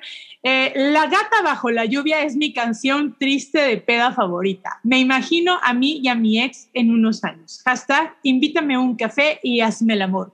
Pues es que sí. Wow. No sé qué ustedes qué opinen de la canción, pero es que sí está llegadora. Amo, me encanta que es meme ahorita. Sí, Que la están, la están editando para poner encima de escenas de películas y momentos. Ah, digo, yo la conocí favorito. cuando. Perdón, continúa, continúa. Me encanta, por ejemplo, que hicieron un- una, una edición este, con, las, con este, de Call Me By Your Name, que está Ajá. ella regresó así como que en el carro con su mamá y está la gata bajo la lluvia y él empieza a llorar, entonces como que... No, es que creo que eh, con esa fue el- así como que el epítome y el, el boom de la canción. Y es una canción, de, yo les voy a decir, chicas, que es una canción que cantan mucho en el karaoke las señoras, ¿eh? Es una canción muy de señoras, despechadas. Es, es- sí, es de karaoke. ¿eh? Mire, Creo ya, para terminar, les tengo un. un- ¿Ya, ¿Ya terminamos con los superchats? Eh, creo que sí. sí. ya son todos. Sí, ya. Ok, ¿Listo? pues adivinen quién produce la. ¿Quién va? Bueno, sí, quién está produciendo, porque empezó en diciembre del 2020 la producción de la serie de, de Pamela Anderson y Tommy Lee. ¿Quieren adivinar quién produce? Pamela. Uh, ¿Pamela? No, Tommy. Seth Rogen. ¡Con razón! Con razón está diciendo esas declaraciones. Ve lo que les digo, es para limpiar su imagen. Eso no son de amigos. Los amigos están en las buenas, en las malas y en las peores. Y produce. No también- sean como Seth Rogen, chavos. Mira, ahí es Díganle a su amigo, la cagaste. Está, está medio raro porque produce Dave Franco, entonces creo que nada más cambió Ah. al hermano. Eh, y va a ser una, va a ser una serie de comedia em, que justo se va a basar en, en este hecho del video y cómo las celebridades pues empezaron a, ellos fueron los primeros realmente de esta nueva onda de cómo te haces famoso, pues libera un video sexual y todo lo que hay alrededor. No encuentro realmente una, una fecha, está en producción y empezaron la Acaba de iniciar producción. de Ah, no, 2020. pero, pero ahorita acaba, no tiene mucho, tiene como unos días o a más tardar una semana que inició la producción eh, de la filmación. Ok. O sea, entonces yo creo que pues, vamos a esperarnos un mes. Dos ya años. empezamos. No, yo creo que O sea, eh, años a, que a principios. No, Ah. va a ser a principios, yo creo que del 2022, ¿eh? No, no creo que se tarden tanto. tanto. Pues ahí hay más fotos por, por si quieren echarle un ojo. Sí, las caracterizaciones también. Ah, porque Seth Rogen va a aparecer. ¿eh? Sí. Va a aparecer ahí. Entonces, Sí, es interesante su está. papel. Todavía, yo vi la imagen y no descifré quién era su, su personaje, pero va a estar interesante, ¿eh? Ahí estaremos hablando. la chismecita va a estar muy, muy interesante. Oigan, yo Pues- nada más quiero también rescatar, perdón, este, Sam, Sí, sí. un, un super chat que dice, eh, ¿qué tal el chismecito de Travis Baker y Kourtney Kardashian? ¿Se saben ese? No, No, andan, sé. ¿no? Sí, andan. eh, ay, perdón. Este, tienen como un mes, así ya casi, casi, ya saben, están en la etapa de luna de miel, ya hasta él se tatuó su nombre. Órale. O sea, no hagan eso, chavos, se van a arrepentir. Eh, entonces, a ver, es la moda ahorita con ellos, ya, ya no hay programa, afortunadamente de las Kardashian, pero pues está, a ver cuánto les dura el gusto. Espero que les dure mucho, no les quiero eh, echar la Echar la sal. sal. Ah, Exactamente, cada quien es libre y feliz, pero pues conociendo a las Kardashian, aunque ella no es así como que la muy popular, es como que muy mamoncita. Entonces esperemos que les vaya bien y que les dure, les dure el gusto, aunque siempre va a estar con Scott Dizzy, siempre va a regresar con su ex, esta de Scott, esta de, de Courtney. La verdad, pues sí, ¿qué les puedo yo decir? Se llevan, se llevan bien, tienen una buena relación, pero pues ahí siempre va a estar Están on and off como llevan décadas así, ¿no? De que andan con horrible, años, Sí. años, años. O sea, ya se presentaron a las novias, ya, ya hasta viajan juntos, él y la novia, ella y el novio. ¿Qué te puedo yo decir? Así es el Y chismecito. hay material, ahí hay más material para, para la chismecita. Eh, nada Así un, es. un comentario antes de irnos. Eh, Alfredo G. Campos nos dice: Saludos, Jaipas, desde Xochimilco. Deberían salir semanalmente ya de perdis. Ay, un Danos chance. beso. Un beso para ti. Muchas gracias.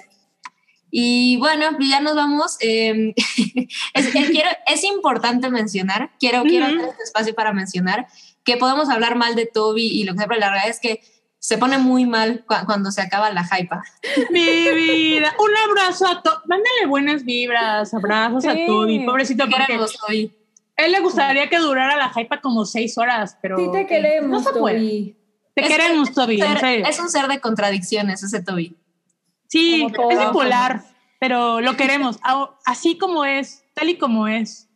Aunque parece canción de Lupita D'Alessio, pero lo queremos. Así es, puro, puro amor para Toby. Pues oigan, un, un gusto. Ahí vamos, este, vamos respetando cada vez más los tiempos. hay, hay mucho que platicar. Ustedes, preguntas y demás, no se preocupen. De todas formas, nos pueden este, encontrar en Twitter, Instagram. Ahí están. Ya, ya saben que ahí estamos siempre al pendiente y agradeciendo sus muestras de cariño, sus memes y sus dibujitos y todo, porque son lo mejor. Lo máximo. Increíble. Los queremos, así.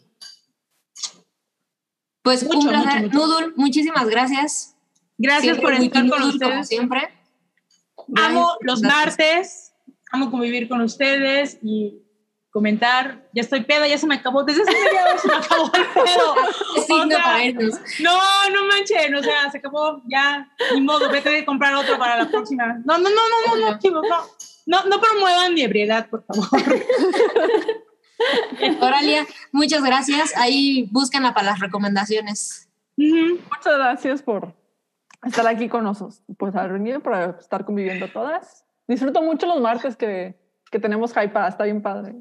Está bien padre, sí. Está bien cool Mobli, tú síguenos mandando fotitos de, de iba a decir Pokémones, de Pokémon. Obvio, de Pokémon. Obvio, les voy a seguir compartiendo mis, mis fotos favoritas y muchas gracias a todos, de verdad que qué gusto compartir los martes acá con todos ustedes. Igual, pues yo les mando un besotote, muchas gracias. Miren, ahí Lucho está tan, tan jetón y apachurrado que ya ni se ve. Oye, pero No, aguantó las, las tres horas que duró la hype. No, él feliz. No sé ni cuánto duró, pero aguantó. Él Pues- es un campeón. Así es, qué increíble. Muchas gracias. Nos vemos ahí en 15 días. Ahí escríbanos y mándenos y todo. Y el jueves hay hype, no se les olvide. Sí, por favor. Ya no se quejen con los chavos por los spoilers y por todo lo que hace. Relájense. Relájense, bájale tantito. Neta, se hace con amor, es, es, es broma. Yo sé que a veces se puede malinterpretar, pero lo hacemos con, lo hacen ellos con la mejor intención. Y ya. Así es, pues vámonos, vámonos a cenar. Vamos. A cenar, a dormir, Cuídense. a vomitar. No sé cómo- Bye. Bye bye. Los quiero. Bye. La Hypa es parte de la familia de podcast del Hype. Obtén contenido exclusivo en patreon.com, diagonal el Hype.